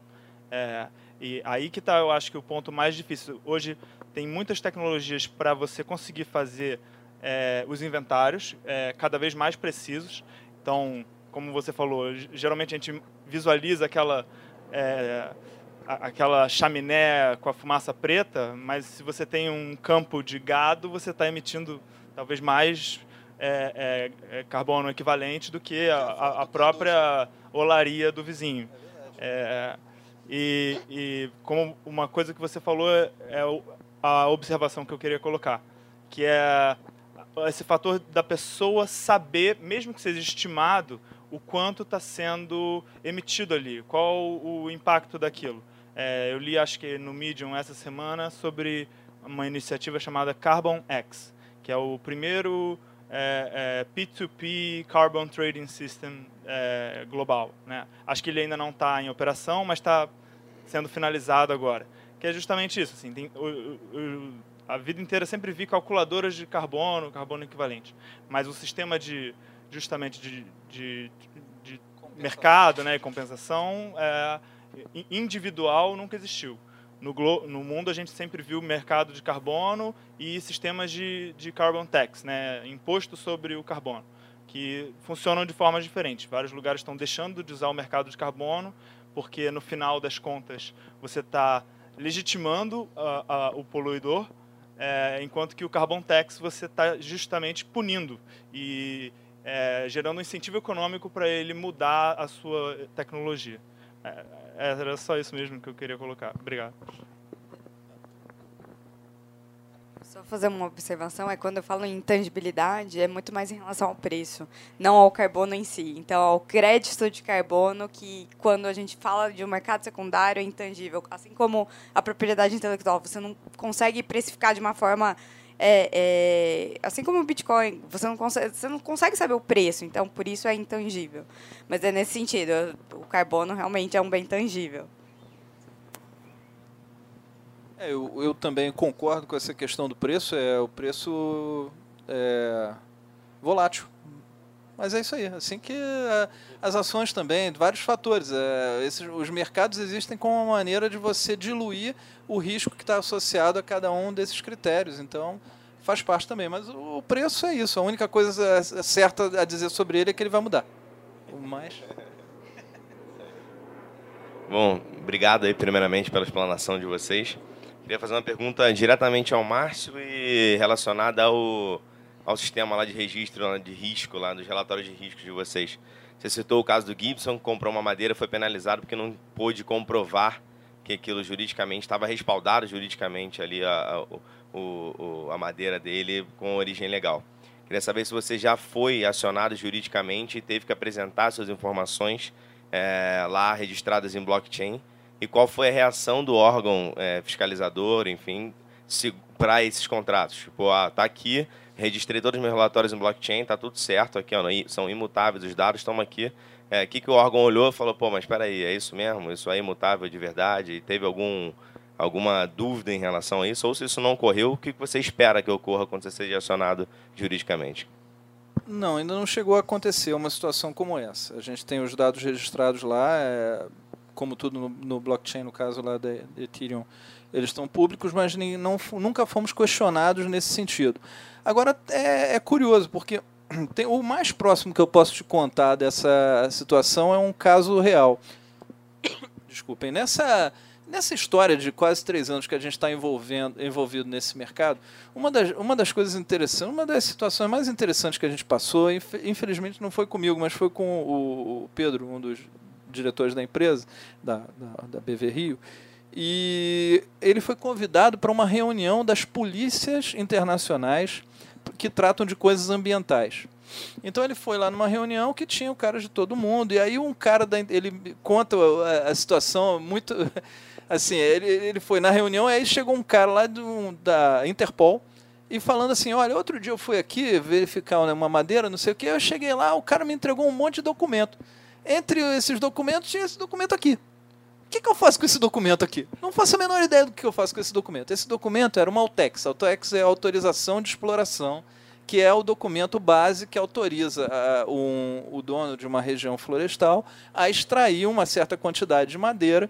Ele é, é autorizado pelas, pelas secretarias é, estaduais do meio ambiente ou então pelo próprio IBAMA e normalmente essa Altex ela é feita de, uma, de modo que você pega assim, você tem uma área enorme de floresta para uma área enorme de floresta você vai tirar umas poucas árvores de modo que você possa explorar aquela região ao longo de 30 anos e 30 anos depois aquelas árvores que foram retiradas lá no início já se tornaram árvores maduras novamente, você pode tirar um, um pouco mais. Então é, é feito pelos órgãos ambientais de modo que você possa tirar um pouco da madeira, mas que você não prejudique o funcionamento da floresta nativa em função daquela extração. Então, o que, que essa situação disse ao Pedro? É, as polícias, mesmo lá fora, não sabem sequer interpretar os documentos. Quem dirá questionar você se esse documento é real ou não é real? Mas tudo isso evolui. No sentido, é, a gente já teve situação em que um dos nossos clientes que compra, digamos assim, que contratou com a gente a emissão dos relatórios, é, teve, que, teve a sua madeira questionada. E aí ele apresentou o nosso relatório para o órgão que estava questionando lá. E aí foi bem recebido. Não vai dizer assim, ah, liberou o cara, não. Oi? Não, não, não, não. Isso é, foi meio independente do blockchain. É porque esse relatório, o que a gente faz, ele essencialmente concatena todos os, os pedaços da, da, da, cadeia de custódia da madeira. Então, que antes era um monte de documentos escritos em português que, o, que digamos, a Interpol não conseguia interpretar, a gente agora monta um relatório é, concatenando essa informação. Então, ela faz mais sentido para quem não, não conhece os documentos do, do, nacionais sobre o assunto. Quem conhece profundamente do mercado nacional brasileiro vai ter tanta vantagem assim que vai dizer, ah, tá bom, você pegou isso aqui do sistema tal, pegou isso aqui do outro sistema tal, consultou a base do IBAMA, consultou não sei o que, bababá, chegou nesse resultado, tá certo. Mas o cara lá de fora que não conhece nada disso, ou que não quer dar, se dar esse trabalho, esse relatório dá tudo direitinho. A base desse relatório é aquele que eu falei inicialmente, que é o que avalia dia a dia as... É as, os, digamos, as origens florestais das, das, madeiras, esse sim registrado no, no blockchain. Então, o questionamento ainda não chegou lá atrás, na, na, veracidade das informações do relatório. Mas, ao mostrar o nosso relatório, que a gente já teve essa ocasião, demonstrou para o órgão ambiental que, no mínimo, o cara já ter, o comprador da madeira já, já investiu alguma coisa em fazer um levantamento de risco alguma hora vai chegar né, nessa situação. Como vai ser a reação do cara falar blockchain? Que história é essa? Não sei, vamos esperar. Queria falar, fazer só uma consideração. Você é advogado? Não. Não. É, não sei se tem algum advogado aqui, mas se tiver, vai me entender. É, hoje o juiz não entende nem o que é um log ele não entende nem o que, que é a segurança do cartão e senha.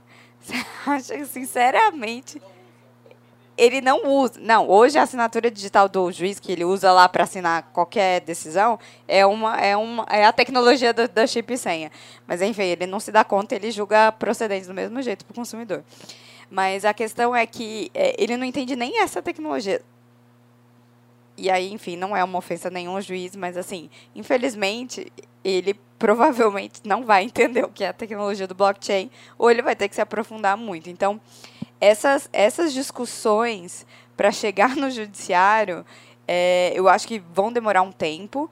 É, o que eu vejo chegando mais fácil no, no judiciário, talvez, é a notarização de, de propriedade, talvez, que a gente está olhando, está é, tá acontecendo talvez um pouco mais rápido, mas vai demorar, vai demorar, vai demorar para o judiciário entender, vai demorar para o judiciário é, discutir, enfim, e, e, aí provavelmente vai ser uma discussão é, é bem difícil com o judiciário para ele entender toda a tecnologia. Vou passar a pergunta para ele aqui, depois para ele lá. Acho que ele levantou antes, depois eu já passo para ele ali. Depois, é, tá, vamos lá. Vou fazer na ordem só para ninguém ficar bravo comigo. Vai ele aqui, depois você vocês aqui. Tá. Bom, é, boa noite, é Mariano, meu nome. É, fui um dos que não levantei a mão quando você perguntou se sabia aqui que era blockchain. Então eu confesso que eu estou um pouco peixe fora d'água aqui em todo esse mundo de blockchain, Bitcoin, BitPay e tudo mais. Mas eu entendo um pouco de mercado de carbono e só reforçando e complementando um pouco do que o Márcio falou, é, eu acho que o, um dos grandes desafios e, e, motivos de falha do mercado de carbono criado pelo protocolo de Kyoto foi que o processo se tornou excessivamente burocrático, enormemente sujeito a falhas, a, a fraudes, inclusive, e não conseguiu contornar um pouco esse processo, somado, obviamente, ao grande problema maior de todos, que foi a falta de disposição de países, governos e empresas, inclusive, dispostas a compensar suas emissões de fato e pagar por isso. Então, isso que acabou com a demanda. E aí, quando vocês começaram a falar todas essa, essas vantagens do blockchain, de poder reduzir custos, desburocratizar processos, ganhar eficiência e transparência de informação, vejo que tudo isso são soluções que poderiam ajudar muito o mercado de carbono a, a retomar força. Eu confesso que hoje eu estou mais cético quanto ao potencial disso via um acordo ou uma lei internacional. Eu acho que ele tem que ser na mesma onda do que eu entendo de Uber e de, de Airbnb, que é um negócio totalmente disruptivo, voluntário e atrelado à responsabilidade de cada um. Então a pergunta que eu faço aqui é, então, como que a gente pode usar toda essa tecnologia, tudo isso que vocês estão colocando aí de vantagens, para virar aquela chavinha que não está no computador, ela está na cabeça das pessoas. É, Estou disposto a, a, a pagar minha pegada de carbono? Existe mecanismo crível, transparente, que eu posso confiar para pagar minha pegada de carbono? Custo baixo? Porque eu acho que é aí que a gente vai conseguir geração. Esse é o grande desafio. Eu digo isso porque na minha instituição, trabalho numa ONG na Amazônia, a gente tem a calculadora que nosso amigo aqui falou, a gente tem a calculadora, tem o sistema de pagamento via PayPal, via PagSeguro. Tem um monte de acesso, mas quando chega na hora de pagar, E é PagSeguro, tá? Eu acredito que não tem nenhum motivo de fraude. Mas chega de pagar, o pessoal fica desconfiado, né? E não paga. Ou desconfiado ou realmente tem, não quer botar a mão no bolso. Então a, a, a questão que eu coloco é como é que a gente consegue gerar toda essa ação? E aí, a, só para finalizar, eu tenho uma pergunta aí. Eu vi sua pesquisa, achei super legal. Quando você perguntou, pediu para todo mundo levantar a mão, quem entende blockchain. Eu tenho uma pergunta aqui. Quem aqui já comprou blockchain ou Bitcoin? Não sei se estou falando do termo certo também. Quem é que já comprou ou vendeu um Bitcoin ou uma moeda dessa? Bom, bastante gente. E quem é, e quem é aqui, então, que já comprou ou vendeu um crédito de carbono? Opa. Levanta a mão aí, cara. Eu já.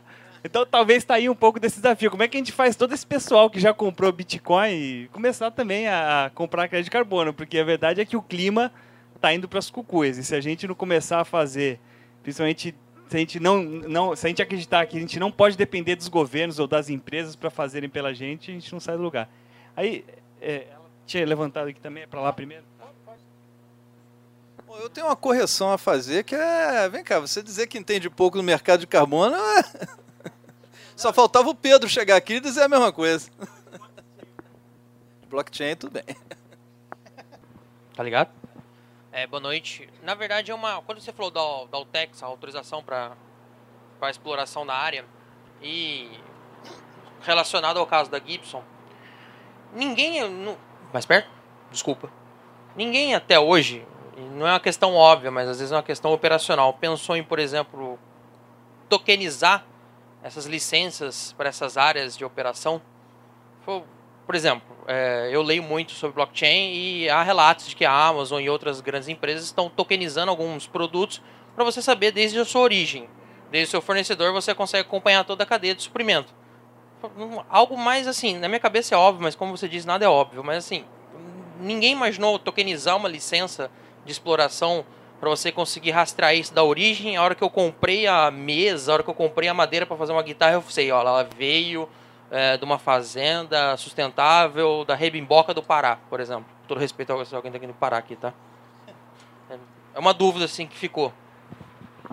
Bom, se alguém pensou, eu não tenho certeza. É, o sistema que está implantado hoje ele já existe há cerca de 10 anos. O, embora ele tenha algumas limitações, que volta e meio o pessoal fala, ventila sobre ele.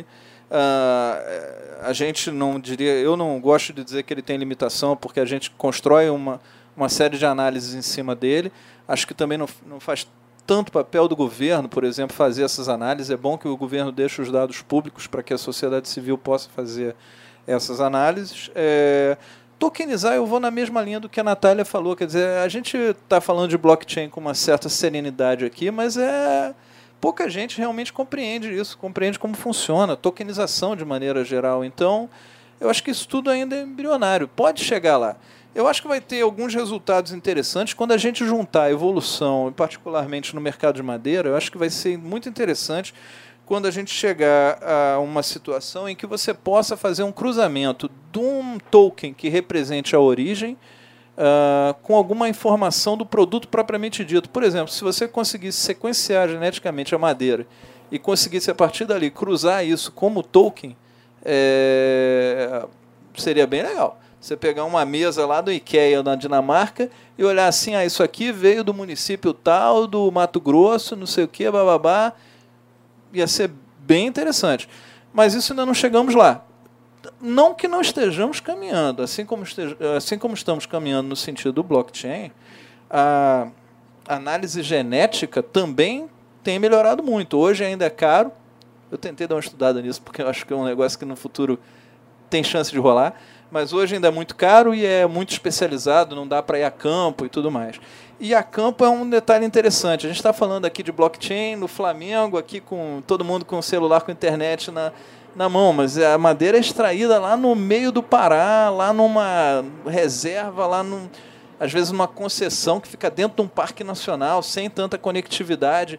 Fazer um sistema eletrônico que consuma essas informações, mesmo no tradicional, no sistema de informação mais tradicional, já foi, eu imagino, um tremendo desafio. Então, é, é respeitável que a gente conseguiu fazer, é, o, o, que o Sistema Florestal Nacional conseguiu fazer do, é, com o sistema do DOF e tudo mais.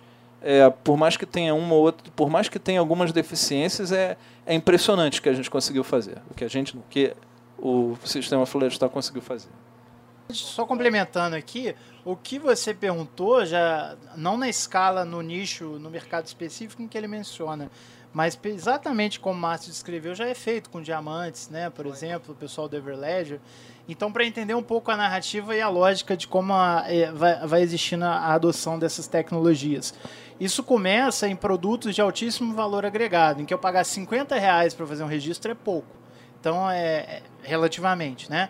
Proporcionalmente. Então, diamante, o primeiro exemplo, até uma implementação tecnicamente tacanha disso, assim, uma forma tosca de fazer e custosa que, me, que eu tenho que eu tenho ciência foi um cara que produz vinhos safrados na Austrália. Então, toda vez que você pegava o vinho, desde lá do produtor até o distribuidor, o supermercado, um amigo te deu para você ter certeza que o vinho é original, ele te mandava tipo um grosseiramente explicando, como se fosse uma pequena fração de Bitcoin que ele registrava publicamente a qual aquele vinho correspondia. Então, se alguém te mandou o vinho não é capaz de mandar lá uma pequena, às vezes era um Bitcoin que correspondia àquele vinho, aquele vinho potencialmente é falso. Só forma grosseira, mas é até fácil de enxergar isso daí. Então, a série de custos, você ia ter que pagar um, um real para cada vez que faz essa transação, não é muito inteligente fazer isso. No caso do Everledger, eles, eles utilizam até uma rede permissionada, o Hyperledger lá, da Linux Foundation, etc., e é interessante o sistema deles,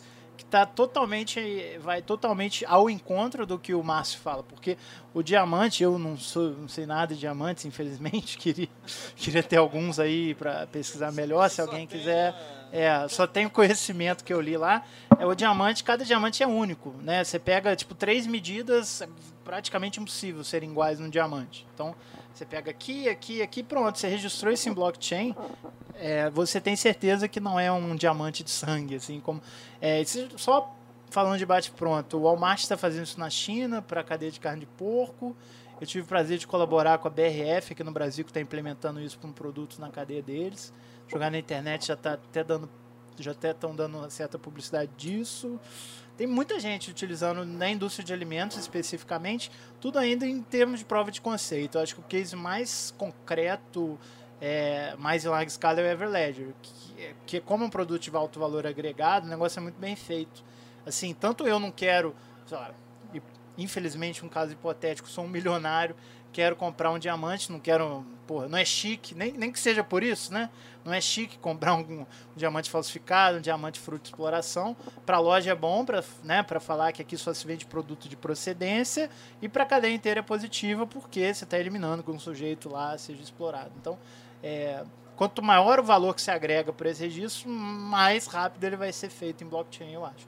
Até o ponto que vai se tornar, eu acho que o blockchain muito em breve se torna commodity, assim, entendeu? Vai ter uma rede para fazer cada coisa que você quiser. Hoje, Bitcoin para registro, Ethereum para coisas mais inteligentes, que você envolve com contratos, é, faço A, então dispara B, Hyperledger para quando você quer um grupo menor de pessoas em acordo uns com as outras. Daqui a pouco, qualquer coisa que você fizer vai dar para fazer em blockchain. Assim. Eu aposto nisso.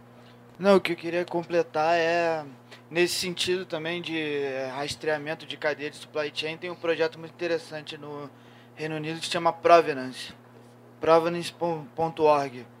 Eles receberam um investimento grande aí, é, agora no começo do ano, em maio, o eu acho. O Provenance é o que faz esse case do atum, se eu não estou enganado, do, do atum na Indonésia. Do atum, é, exatamente. Eu do, eles, do atum não tinha falado, perdão. Eles traqueiam toda a cadeia, desde o cara que pesca o atum lá, da última vez que eu li era via SMS, o cara conseguia via SMS gravar a origem lá, o e confirmar que o atum foi pescado de uma maneira fair trade, assim, até o, o consumidor final. Esse é o objetivo deles, né?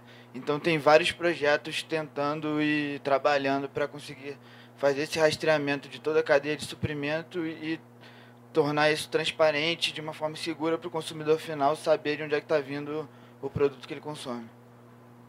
É, blockchain, eu vou passar para ela ali, depois aqui, depois aqui. É porque blockchain é isso, né? Se não é ah, o certificado orgânico, falando genericamente, ou qualquer coisa fair trade, você acredita, né? É, seu, seu inconsciente acha melhor você acreditar que o produto é orgânico, que o produto é vegano, que o produto é fair trade.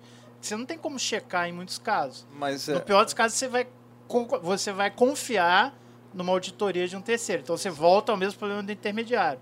Claro, eu estou falando grosseiramente, não é que qualquer um vai lá e bota que é orgânico. Não, a gente sabe que dá problema, tem toda a auditoria, etc.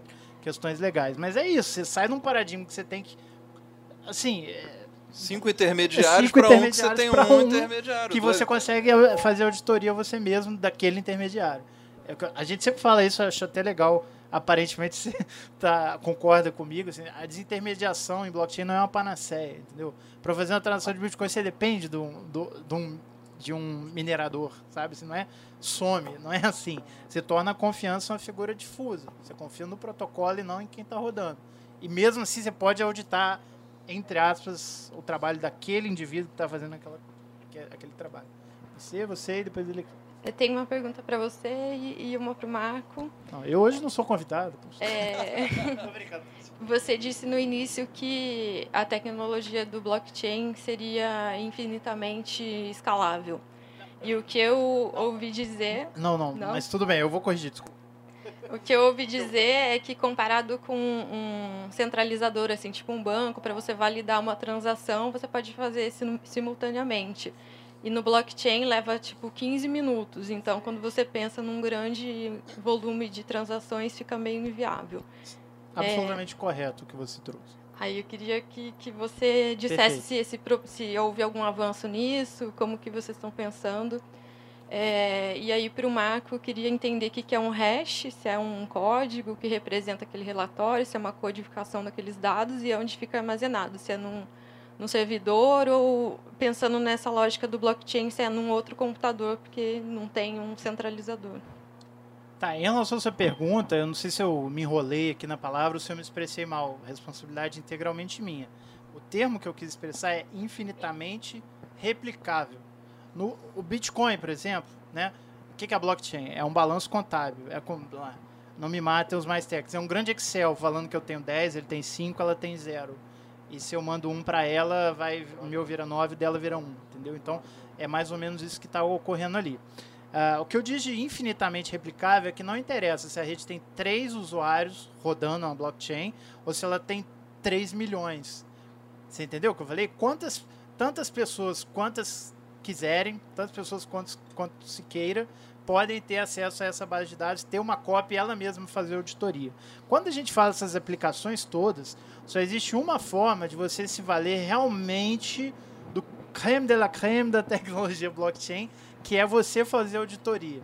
Entendeu? Então, assim, beleza, eu posso ter uma carteira no celular para mandar, sei lá, 10 reais para Natália, que eu tô conectando na blockchain de alguém. Eu não tenho a base de dados. Como é que eu vou guardar 50 GB de informação, que é, sei lá, quanto está lá da blockchain do Bitcoin? Imagina, todo histórico de transações feitas ever. Então é, é muito grande para quem não tem consciência do fato, o volume das transações da blockchain somada. Então, é, é mais ou menos isso. Beleza, vai mandar 50 reais, não precisa rodar a tua blockchain. Mas eles são lá, ela trabalha para uma exchange de Bitcoin, uma corretora. Tem lá, sei lá, dezenas de milhões, centenas de milhões, às vezes, sendo transacionados num dia. Então, eu tenho certeza que os serviços deles são baseados numa cópia local, entendeu? É mais ou menos isso que eu estou falando.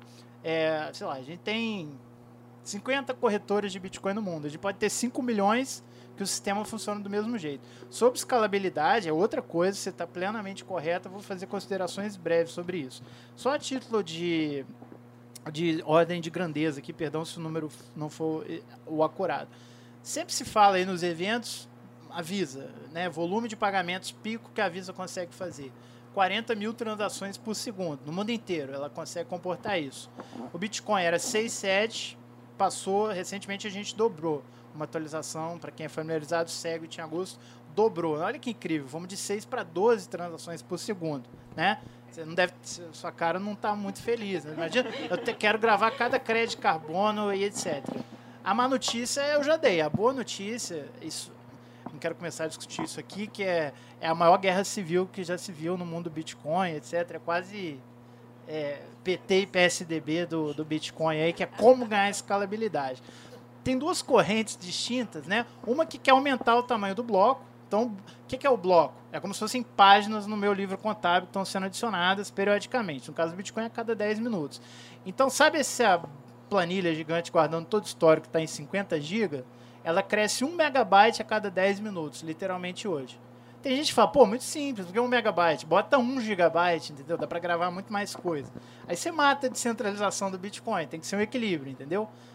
Porque se você começar a gerar uma, uma base de dados daqui a uma semana, ela está em 1 petabyte, só a Amazon, Google e o Facebook vão ter nó de Bitcoin, tá? Como já dá para ver, eu sou, sou um pouco crítico aí de quem quer aumentar o tamanho do bloco. O que eu acho que é interessante é que se a gente adiciona um second layer, se vo... qual é a vantagem? Alguém, alguém, acho que ela tangenciou no ponto de reserva fracionária. Se todo mundo for lá sacar o dinheiro do banco, não tem, né? Tem um negocinho lá, o compulsório, o Brasil a gente até controla isso mais ou menos bem. Tem lugar que o banco tem sob seu poder 5% do dinheiro, né? Então, se, se a galera quiser sacar 10% do dinheiro em circulação do, do, do M1 aí mais agregado, pessoal da economia, não tem, não tem dinheiro para todo mundo. Então, por exemplo, a gente consegue utilizar a blockchain do Bitcoin como forma de você ter bancos com reservas 100% auditáveis. Eu posso ter um, um, banco que ele guarda todo o dinheiro, ele não está especulando com seu dinheiro, emprestando seu dinheiro sem que você saiba. O que, que eu quero dizer com isso aqui para não me estender demais? A gente consegue ter soluções de escalabilidade numa camada segunda. Eu posso ter a blockchain do Bitcoin lá topzera lá, genial, só para fazer settlement, compensação bancária, grandes transações, e em cima daquilo eu posso construir um layer que agora, a atualização recente no protocolo de agosto, é, o Segwit, a gente vai conseguir construir coisas fascinantes. Estou jogando os nomes só para depois você acompanhar, eu te mando por e-mail, ouve na gravação, dá um Google nisso que você vai se interessar, né? O Segwit fez essa atualização, agora a gente vai conseguir construir em cima da blockchain do Bitcoin e de outras, o Ethereum, né, todas que seguem mais ou menos essa mesma linha, redes públicas, você vai conseguir construir um Layer 2, como Lightning Network, você vai conseguir fazer milhões, milhares, centenas de milhares de transações por segundo, tá? Então, no sentido puro do que você já entendia ou passou a entender hoje do que é Bitcoin blockchain, é um pouco diferente, porque é Bitcoin não é, mas é parte de um mesmo protocolo, vai funcionar na prática da mesma forma, e eu acho que em termos de horizonte, dois, três anos, tecnologicamente, pelo amor de Deus, não estou falando socialmente e legalmente, mas acho que em dois, três anos a gente vai ter tecnologia que torna tudo que está aí obsoleto em termos de finanças, banco e, e etc. Entendeu? Assim, hoje é ridículo Hoje, agora é ridículo falar isso, porque a gente tem a capacidade de um milésimo do que qualquer do que o menorzinho aí do Brasil consegue operar, entendeu? Mas muito em breve com as autoridades. Assim, ou a gente vai acabar numa guerra civil que os desenvolvedores não conseguem decidir para que caminho, se tem que aumentar o bloco, se tem que fazer um, um, uma escalabilidade em solução externa, eu sou otimista. Eu acho que a gente vai conseguir chegar num consenso, afinal estamos falando de blockchain, então o consenso é primordial, de que caminho a rede deve seguir para crescer em escalabilidade. Tá? Assim, a escalabilidade, sinceramente, para mim é até um não problema. Ela vai vir de uma forma ou de outra. A questão que está em jogo é, ela vai vir preservando a descentralização que o Bitcoin carrega, carrega desde seu início, ou a gente vai entrar num cenário que só grandes players vão ter acesso à blockchain e aí isso pode começar a gerar problema. Agora a escalabilidade vai vir. Eu só espero que essa escalabilidade não venha ao custo de tornar o blockchain de redes públicas como Bitcoin e Ethereum uma tecnologia como outra qualquer. Oi? Oi? É, eu acho fantástico também, mas são tecnologias muito experimentais. É, ele falou de uma moeda digital, é, essa aí vai bugar a mente de todo mundo, porque é uma moeda digital sem blockchain, né? Ela tem uma arquitetura diferente, o famoso DAG lá. Desse, é, é, eu nunca lembro, é, é, tem o nome que eles dão pro DAG lá, enfim. Mas só, só para... Acho que alguém com o microfone ligado. Só para ser breve aqui na resposta para você em criptografia, e é importante falar de criptografia, que todas essas moedas, sejam baseadas em blockchain ou não, elas são baseadas em algoritmos criptográficos que sustentam sua funcionalidade. Em criptografia, a gente tem um panorama muito curioso, que a gente, quanto mais velho, melhor, que mais testado. Então, é, o, o pessoal de segurança da informação sempre fala, do not roll your own crypto. Não inventa um algoritmo criptográfico que você vai levar 20 anos para chegar no mesmo nível de segurança é, do PGP, para mensagem, do SH256, para hash, sucessivamente. Então, é mais ou menos isso. IOTA, no conceito, no paper, em partes da aplicação, que é uma moeda das mais novas e mais avançadas, né, cutting edge technology, assim, é, é, é que está do momento, com certeza é interessantíssimo. Agora, quanto tempo vai levar é, para essa para essa tecnologia na prática se mostrar tão segura quanto o nosso velho Bitcoin aí que já está old school. Então é mais ou menos isso. E não, assim, eu não quero soar excessivamente liberal ou libertário aqui, mas no, é, é, é o meu raciocínio socrático. Eu acredito no mercado, assim, no sentido assim, por que, que o Bitcoin está valendo quase 5 mil dólares? Na verdade, vamos pegar pela capitalização. Por que, que o Bitcoin tem um de 70, 80 bilhões e o IOTA de alguns bilhões de dólares? Porque isso é um indício de como o mercado avalia a maturidade desses protocolos. Nada impede daqui a cinco anos seja o total oposto. Tá? Assim, as tecnologias não vão ser desinventadas. Agora, qual vai ser a vencedora, eu não sei. Eu presumo que o Bitcoin e o Ethereum, Bitcoin principalmente, mas por razões, sei lá, depois a gente pode tomar uma cerveja e conversar. É, no fundo, só complementando no detalhe, no fundo, toda essa história de Bitcoin, blockchain, é uma grande solução matemática. É uma grande álgebra que tem ali que modela essas redes e tal. E para a solução especificamente do Bitcoin, foram introduzidos certos atrasos para manter uma certa taxa constante de renovação da moeda. Esses atrasos não são necessários na, em outras implementações do protocolo. Então é possível ter blockchains que não tenham esse atraso e que tenham é, muito mais velocidade. Em compensação, além da velocidade, a Visa armazena uma quantidade enorme de informações da transação e hoje o blockchain é muito concentrado. Você tem todo o blockchain em todas as máquinas que tem o pedaço do blockchain lá do, do, do, do, do Bitcoin, por exemplo. Isso daí é infactível. No futuro, a médio prazo, com o aumento das transações, é impossível que você tenha todo o histórico. Então, vão ter que surgir soluções tecnológicas para abordar as diversas limitações que existem hoje na tecnologia também. Ela é muito interessante, muito inovadora, muito é, própria, justamente porque você consegue, com matemática pura, com álgebra, é, resolver um dos problemas, vários problemas de confiança entre as pessoas. Então aquela coisa da matemática como aquela coisa fria, distante, ela curiosamente se aproxima aí do, do dia a dia numa questão muito fundamental da sociedade que é a confiança. Mas ainda essa solução como um todo tem que ser melhorada. Sobre a sua pergunta do hash, o hash é o seguinte: o hash é um número. Mas como é que você chega nesse número? É um número grandão. A grosso modo, um hash razoável, ele é um número é, inteiro de 256 dígitos. Então não vou nem tentar achar o quilhão, é quaquilhão, tritrilhão, não, não tem. É, é muito número. Tá? E eu, agora, a única vantagem, e uma vantagem muito interessante dele, é o seguinte: existem algoritmos que geram esse número com base num texto, num documento qualquer. E eles garantem o seguinte: esse número é único desse documento. Com 99,99999% você, se você tem esse número e com o mesmo algoritmo você gerou esse mesmo número a partir daquele documento, significa que o original daquele, daquele documento é aquele mesmo.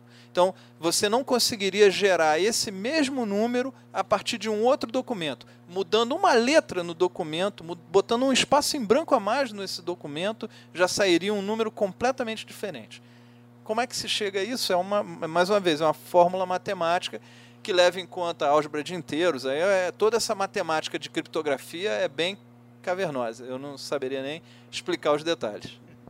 Não, só complementando aqui o, na linha do que ele falou do hash, eu lembro que eu vi um exemplo tão estapafúrdio que eu acho que ficou na memória. Eles brincam que assim, o hash é você olhar para um nugget e saber que ele foi feito de frango, mesmo sem conseguir transformá-lo de novo numa galinha que é mais ou menos a função criptográfica de hash. Bom ponto, bom ponto. A, a função, boa, boa, comparação. É boa comparação. Foi feito pelo Don Tep Scott lá no evento de São Paulo. Pra você ver que eu não tô tirando isso de uma fonte tão. Não foi da conversa com o Zezinho no bar. Mas é. O, o hash nada mais é como ele colocou, né? Inclusive, para ser muito preciosista, o hash a gente usa até o nome da função, né? A função criptográfica de hash. Então você tem um, é, um f de x que vai gerar um y. Esse y é como se fosse um número de série. Se fosse muito grosseiramente como se fosse um código de barra. Né? O código de barra, você não sabe que aquele produto é único ali. O código de barra não é tão único assim, né? Porque você tem uma limitação ali de caracteres frente aos zilhões aí de produtos no mundo. Mas como é isso, se fosse é um, um DNA. número único, é, exatamente. É um número tão grande que ele pode ser considerado aleatório. Então, se você vê um hash lá, você vê esse y, você não tem a menor ideia do que é aquilo. Mas se você pega o x e joga dentro da função, vai te dar aquele y. Então, é isso, você de posse de um PDF, de um JPEG, de um PNG, qualquer coisa que possa ser digitalizada, ela pode se tornar um X dentro dessa função que vai gerar um Y. Você pega esse Y, registra numa transação de Bitcoin, está gravado para sempre com toda a rastreabilidade. Quem registrou, quando registrou e tipo com o quem é de com qual chave. Então você consegue provar, por exemplo, para fins de propriedade intelectual, como é que eu garanto que o meu querido Márcio vai revisar um artigo acadêmico que eu fiz, como é que ele não vai pegar, mudar o nome dele, botar o meu e publicar amanhã. Eu tenho um registro que mostra uma prova de precedência de que eu criei aquilo antes. Porque antes de mandar para ele, desconfiado das suas práticas fora do mercado de carbono, Tô brincando, só cara dele. Não, brincadeira. Você me convida aí, né? não tô fazendo, tô fazendo graça, mas basicamente eu posso, não no caso do Márcio, claro, mas desconfiar de alguém com quem eu vou compartilhar, pego esse documento, registro, hash esse código de barras, esse número de série único e registro e o problema está resolvido. Só um, um outro complemento que eu esqueci de falar é, porque assim, a gente também tem que ser criterioso. Eu sou muito otimista quanto aos avanços na tecnologia, principalmente tendo contato direto ou indireto com algumas das principais mentes que estão desenvolvendo isso no mundo. Assim, cara, se não for para isso dar certo, poucas coisas vão dar. A gente não vai chegar em Marte, sabe? Sei lá, não, ou Elon Musk não vai conseguir mandar o foguete que volta com o ser humano, porque assim, nossa, as maiores mentes do mundo assim estão trabalhando em blockchain hoje em dia. Assim, sou um pouco suspeito é, para falar como entusiasta e tal. É, mas tudo isso para dizer o seguinte: por mais otimista que eu seja, tem coisas que, pelo menos na ciência da computação, ou, final da conta, também concordo com, com o Marcelo, é tudo matemática, tem coisas que não, não dá para combinar, são trilemas, né? O dilema é de dois, o trilema é de três. Então, por exemplo, num sistema de informação, a gente nunca, consegue, nunca consegue que ele seja ao mesmo tempo descentralizado, rápido e seguro. A gente tem sempre que escolher uma variável para sacrificar. O Bitcoin ele é descentralizado e seguro, a blockchain do Bitcoin. Ele não é rápido, é exatamente como você trouxe. Demora, em média, 10 minutos para confirmar uma transação. E a, e, a, a fim de honestidade prática, o que a gente está falando da imutabilidade, vem no, em média depois de uma hora. Você precisa de seis confirmações para a informação uh, se tornar imutável na prática. Então, para fins de registro, ok, entendeu? A precisão que eu preciso para em determinada aplicação de cadeia logística é que esse produto ficou sete dias no armazém, não 20. Então, beleza, tá ok, tá funcionando para esse tipo de coisa. Né? Então, vale, às vezes vale muito mais uh, eu sacrificar a rapidez em função do resto, às vezes não. Para determinados registros, igual você falou, a centralização é maravilha. Você consegue ter é, serviços seguros até que você não confie em quem provê a segurança. Aquela velha questão, quem vigia o vigilante, né? Então, Uh, e é um, um, a gente passa por uma crise de confiança no Brasil de todos os lados, setor privado, setor público, então não preciso nem falar.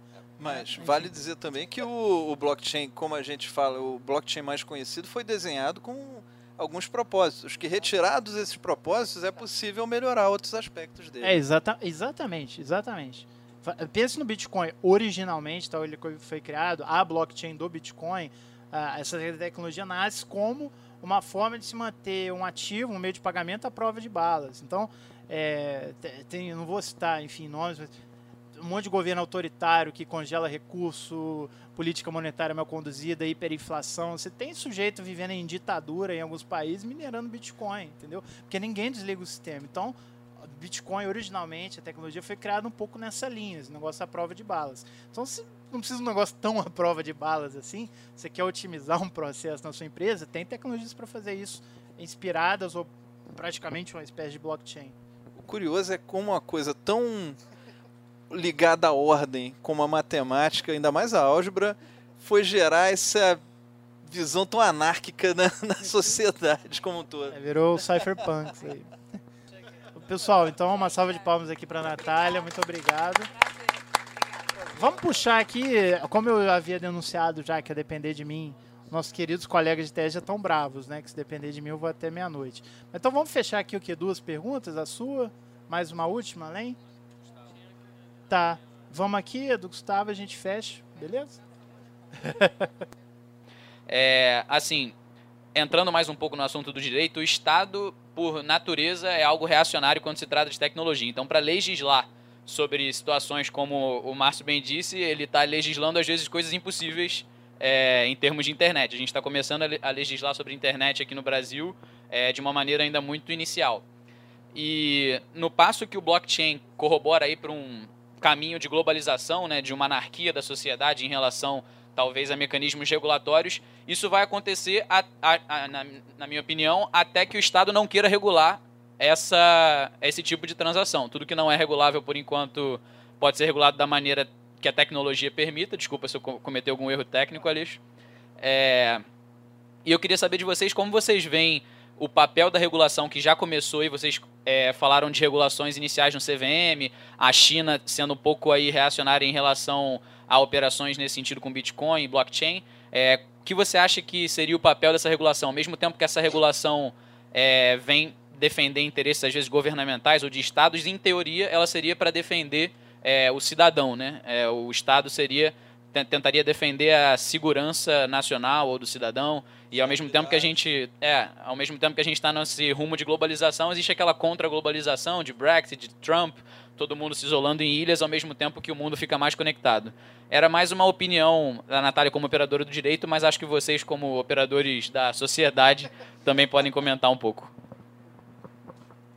bom essa é essa é braba Eu não entendo nada de direito, então eu não vou entrar por esse lado, não. Mas é uma situação muito interessante, porque no final das contas, o, o, o mundo está muito mais conectado e a gente vê cada vez mais o efeito da tecnologia é, nas ações do dia a dia. A gente fala lá, pô, se a gente voltar um pouco mais, a Primavera Árabe, no final das contas, lá no Egito, as, as revoltas todas foram geradas ou foram catalisadas pela capacidade das pessoas se comunicarem pelo Facebook.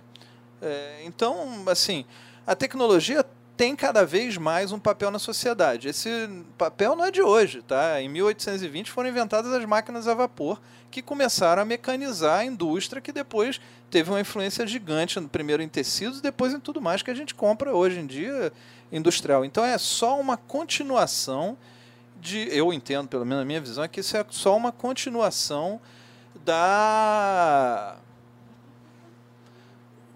de uma evolução que está vendo já há muito tempo, há 200 anos pelo menos aí que a gente fala em, em aplicações científicas imediatas no que tem influência na sociedade do dia a dia. Uh, o Estado é aquela história. O Estado é uma composição de forças que vai se mostrar diferente em diferentes lugares. A gente vê lá os Estados Unidos dando uma guinada para a direita, ao mesmo tempo a Alemanha deu uma segurada. A direita aumentou, mas também não foi tanto. A Holanda rechaçou basicamente a direita. A gente tem divisões aí todo lugar. Então, o, o que eu acho é o seguinte: a, a tecnologia ela está cada vez mais pressionando os modelos de Estado que a gente conhece. Que vem lá, pô, teoria robesiano, lá, tem também seus 300 anos. É, quanto isso vai mudar, é, não sei. Não sei se essa nossa geração vai ver algum Estado sendo criado com um modelo muito diferente. O que eu não, poucas certezas se pode ter nesse sentido é que você vai continuar tendo sistemas de forças que têm que ser regulados pelas instituições para que eles não sejam é, uma pressão única de segmentos da sociedade que vão se beneficiar com isso. A pressão regula é, regulatória do blockchain vem da própria turma do blockchain, eh, do Bitcoin, por exemplo. O, outro dia vi um documentário na Netflix que mostra justamente um grupo de, de empresários lá, que inclui aquele, aqueles, aqueles gêmeos lá do Facebook, é, fazendo pressão para que o mercado regulamentasse o blockchain, porque uma vez que você possa comprar blockchain para botar num fundo de investimento, o mercado vai, pô, vai para o espaço, vai aumentar radicalmente. Então, assim, lá nos Estados Unidos você tem bem essa, essa dualidade do diálogo, também não é uma sociedade perfeita.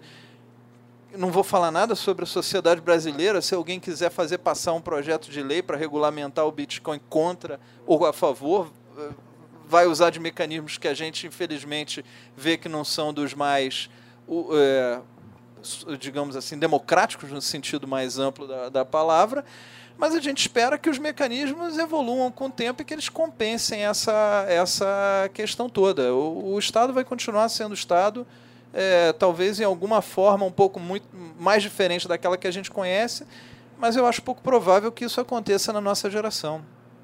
Mesmo que aqui tenhamos mais do que uma geração, nem todos aqui são da minha geração.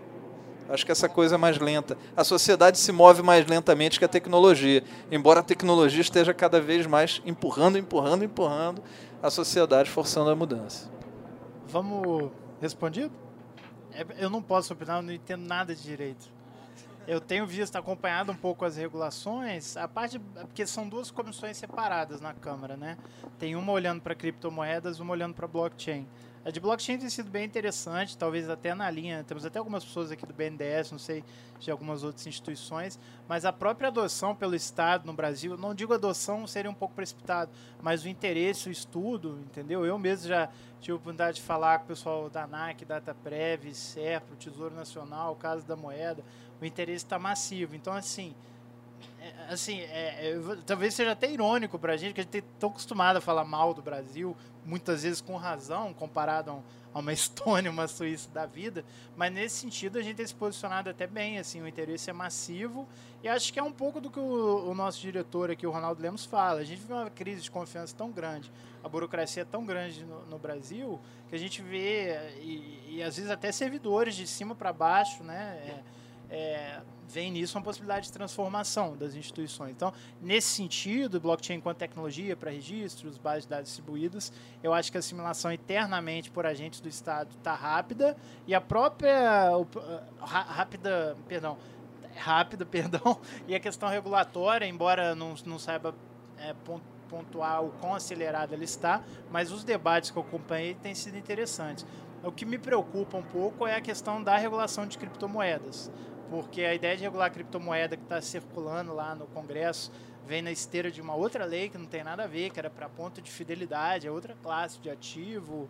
E o que me preocupa foi até proposto aí por esse deputado que tentou censurar aí a, a internet recentemente, enfim, não nada contra a figura pessoal, mas até os debates não me pareciam estar tá chegando num acordo, numa coisa. Então, para te pontuar é isso, a questão de blockchain enquanto tecnologia eu vejo uma assimilação rápida, quanto a criptomoedas, acho que falta entendimento da, da, da, do, da esfera legal, da esfera dos agentes de Estado. Acho que falta uma interpretação para que se chegue num, num, num modelo daqui a algum tempo avançado, como que foi implementado em alguns países. O risco que a gente tem é de fazer igual fizeram no estado de Nova York com a BitLicense, né? É, grosso modo aqui, implementaram regulação de banco para startup que trabalha com Bitcoin. Qual o resultado prático? Todas as empresas que estavam nos né, Estados Unidos, uma federação bem articulada, todas articuladas no sentido de federativo mesmo, todas as empresas do estado de Nova York mudaram para outros lugares, jurisdições mais favoráveis, uh, e você tem uma tremenda dificuldade para moradores do estado de Nova York de comprar, negociar criptoativos, seja Bitcoin, Ether ou uh, moedas, tokens ICOs, etc. Então, é, uma, é, um, é um terreno perigoso que eu acho que ainda muito preliminar para a gente pensar em regular A ou B ou C. Assim. Você estabelecer algumas coisas como estão querendo ver em blockchain que atribuam segurança jurídica para o mercado, até como eu falei, agentes do Estado querendo usar, porra, baita precedente legal ajuda todo mundo. Agora você querer olhar um negócio na ah, moeda digital é tipo ponto de milhagem, é, entendeu? Ah, blockchain é base de dados, não é bem isso. regulações e restrições elas podem restringir a globalidade ou não? não então, a, a, primeiro lugar, agora você entrou num ponto interessante. Eu acho que esse mercado ele já é regulado indiretamente. A Natália não está aqui, mas como usuário da, da plataforma dela e de outras que negociam Bitcoin no Brasil, eu posso falar como usuário. Assim, é, eu não sou anônimo lá, eu mandei identidade, CPF. Então, assim, eu tenho uma conta minha no, nos dois bancos lá que eu negocio, entendeu? Então, assim, se eu fizer uma besteira, eles vão notificar o COAF, como eu já vi, né? Então tem toda uma. Beleza, se você quiser aqui, ah, quer cinquentinha, te manda Bitcoin, você me dá o dinheiro, beleza. Vou chegar aqui com a mala de 300 mil reais, virar um doleiro de Bitcoin. Então, assim, é, você não compra, você não negocia volumes em, gra, em grande escala de qualquer tipo de ativo. Não tem espaço tão grande assim para.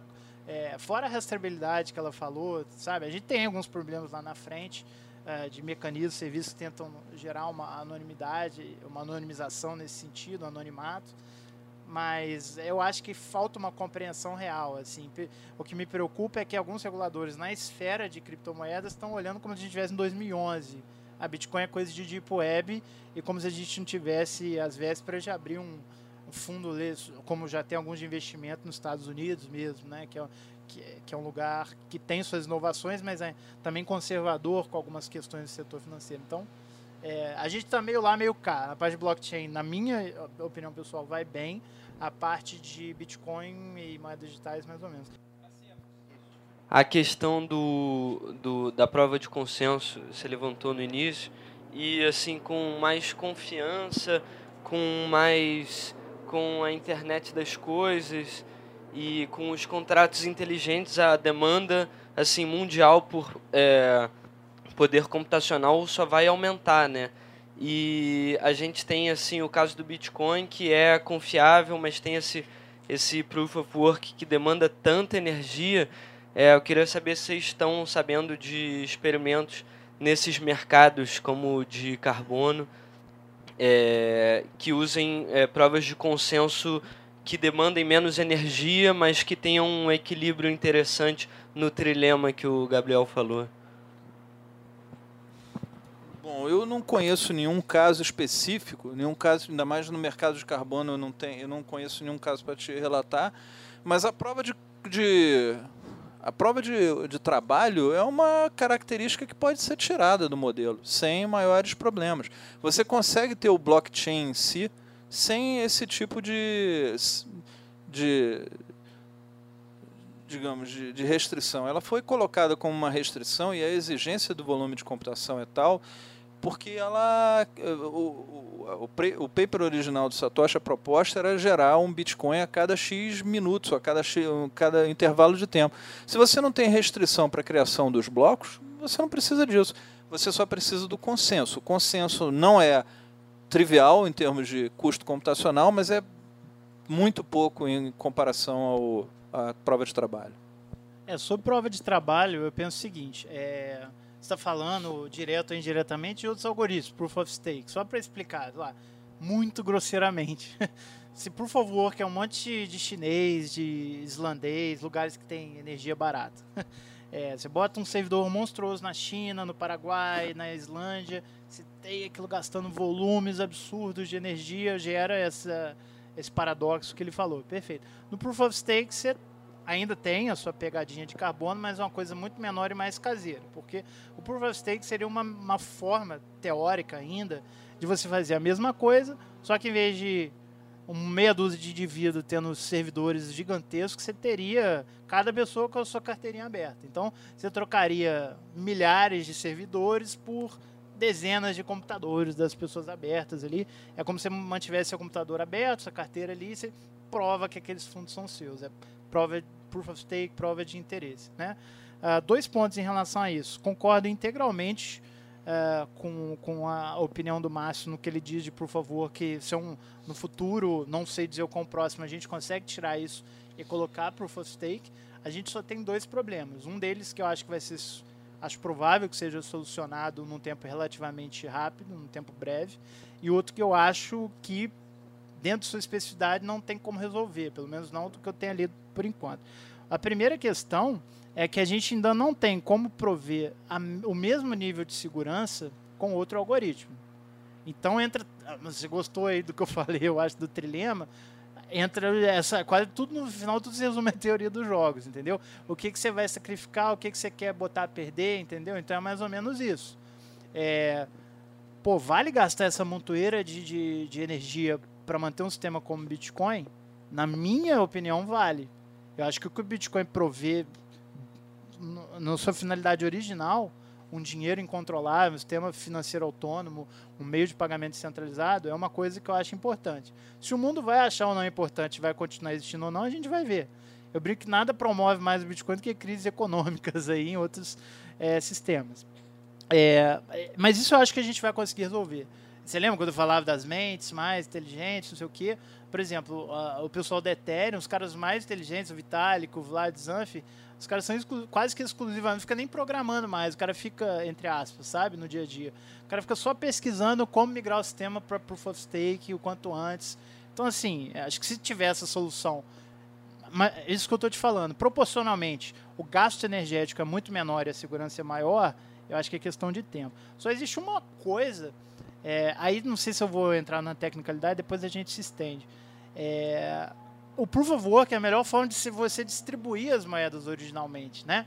Um banco central, como é que falando também muito grosseiramente, né? Como é que o dinheiro entra em circulação da economia? O Banco Central imprime, entre aspas, o dinheiro e geralmente é uma decisão de política monetária ou de política setorial. Ah, imprimir esse dinheiro e vou injetar na indústria automobilística, sei lá. Só um exemplo muito grosseiro, né? Como é que o Satoshi lá, o criador do Bitcoin, resolveu esse problema? Os Bitcoins precisam ser, para funcionar como meio de pagamento, eles precisam ser gerados e distribuídos. Os Bitcoins, por meio do algoritmo de Proof of Work, o Proof of Work é o algoritmo que consegue mensurar, em termos de poder de processamento, quanto cada pessoa percentualmente está ajudando a rede. Então, você tem eh, blockchain do Bitcoin lá em 2009, tem 10 computadores. Eu tenho um, eu vou ganhar 10% dos novos Bitcoins gerados. A escolha é arbitrária. Quem, o banco não é o caso do banco central, a casa da moeda do Bitcoin é código, é software, ele distribui os novos Bitcoins, os novos tokens gerados de forma arbitrária. Não me interessa quem é. Tem gente falando isso, não é boato que o, o ditador lá da Coreia do Norte está minerando Bitcoin. O cara, o cara tem energia abundante, ele precisa de, de sound money, de dinheiro para ele, o ditador, comprar bens lá de fora. Enfim, é, é bizarro isso, mas é um problema, entendeu? Então, é, são mais ou, menos, é, mais ou menos essas as variáveis que estão em jogo, entendeu? Assim, a gente, como modelo de distribuição, eu não vejo como fugir do Proof of Work. O que você tem até moedas alternativas fazendo, o, o, o Proof of Work do Bitcoin, a, a, emissão de moedas, a última fraçãozinha da moeda se estima daqui a 100 anos, entendeu? Tem mais 120 anos, 2140, a última fração de Bitcoin vai ser minerada. O que você tem algumas moedas fazendo, elas geram um algoritmo, assim, em seis meses gera todas as moedas, distribui, dali em diante não é mais criado moeda, você pode migrar para um algoritmo de Proof of Stake. Você entendeu mais ou menos o que eu queria falar? Maravilha. Pessoal, eu sei que tem algumas pessoas querendo trazer alguns pontos. Infelizmente, devido ao avançado do tempo, aqui na estrutura do evento, a gente encerra. Eu agradeço a, a, a paciência e a contribuição de todo mundo. Meu agradecimento simbólico à Natália, que deve estar passando aqui Por daqui ali, a pouco. É. Daqui, vocês tá podem dar um tchauzinho. agradecimento enorme ao Márcio e a todo mundo. A gente segue, tá? Conversando informalmente. A gente tem mais um, alguns minutinhos aí para seguir o papo, tá? Por aqui na varanda. Muito obrigado, pessoal. Boa noite. Obrigado.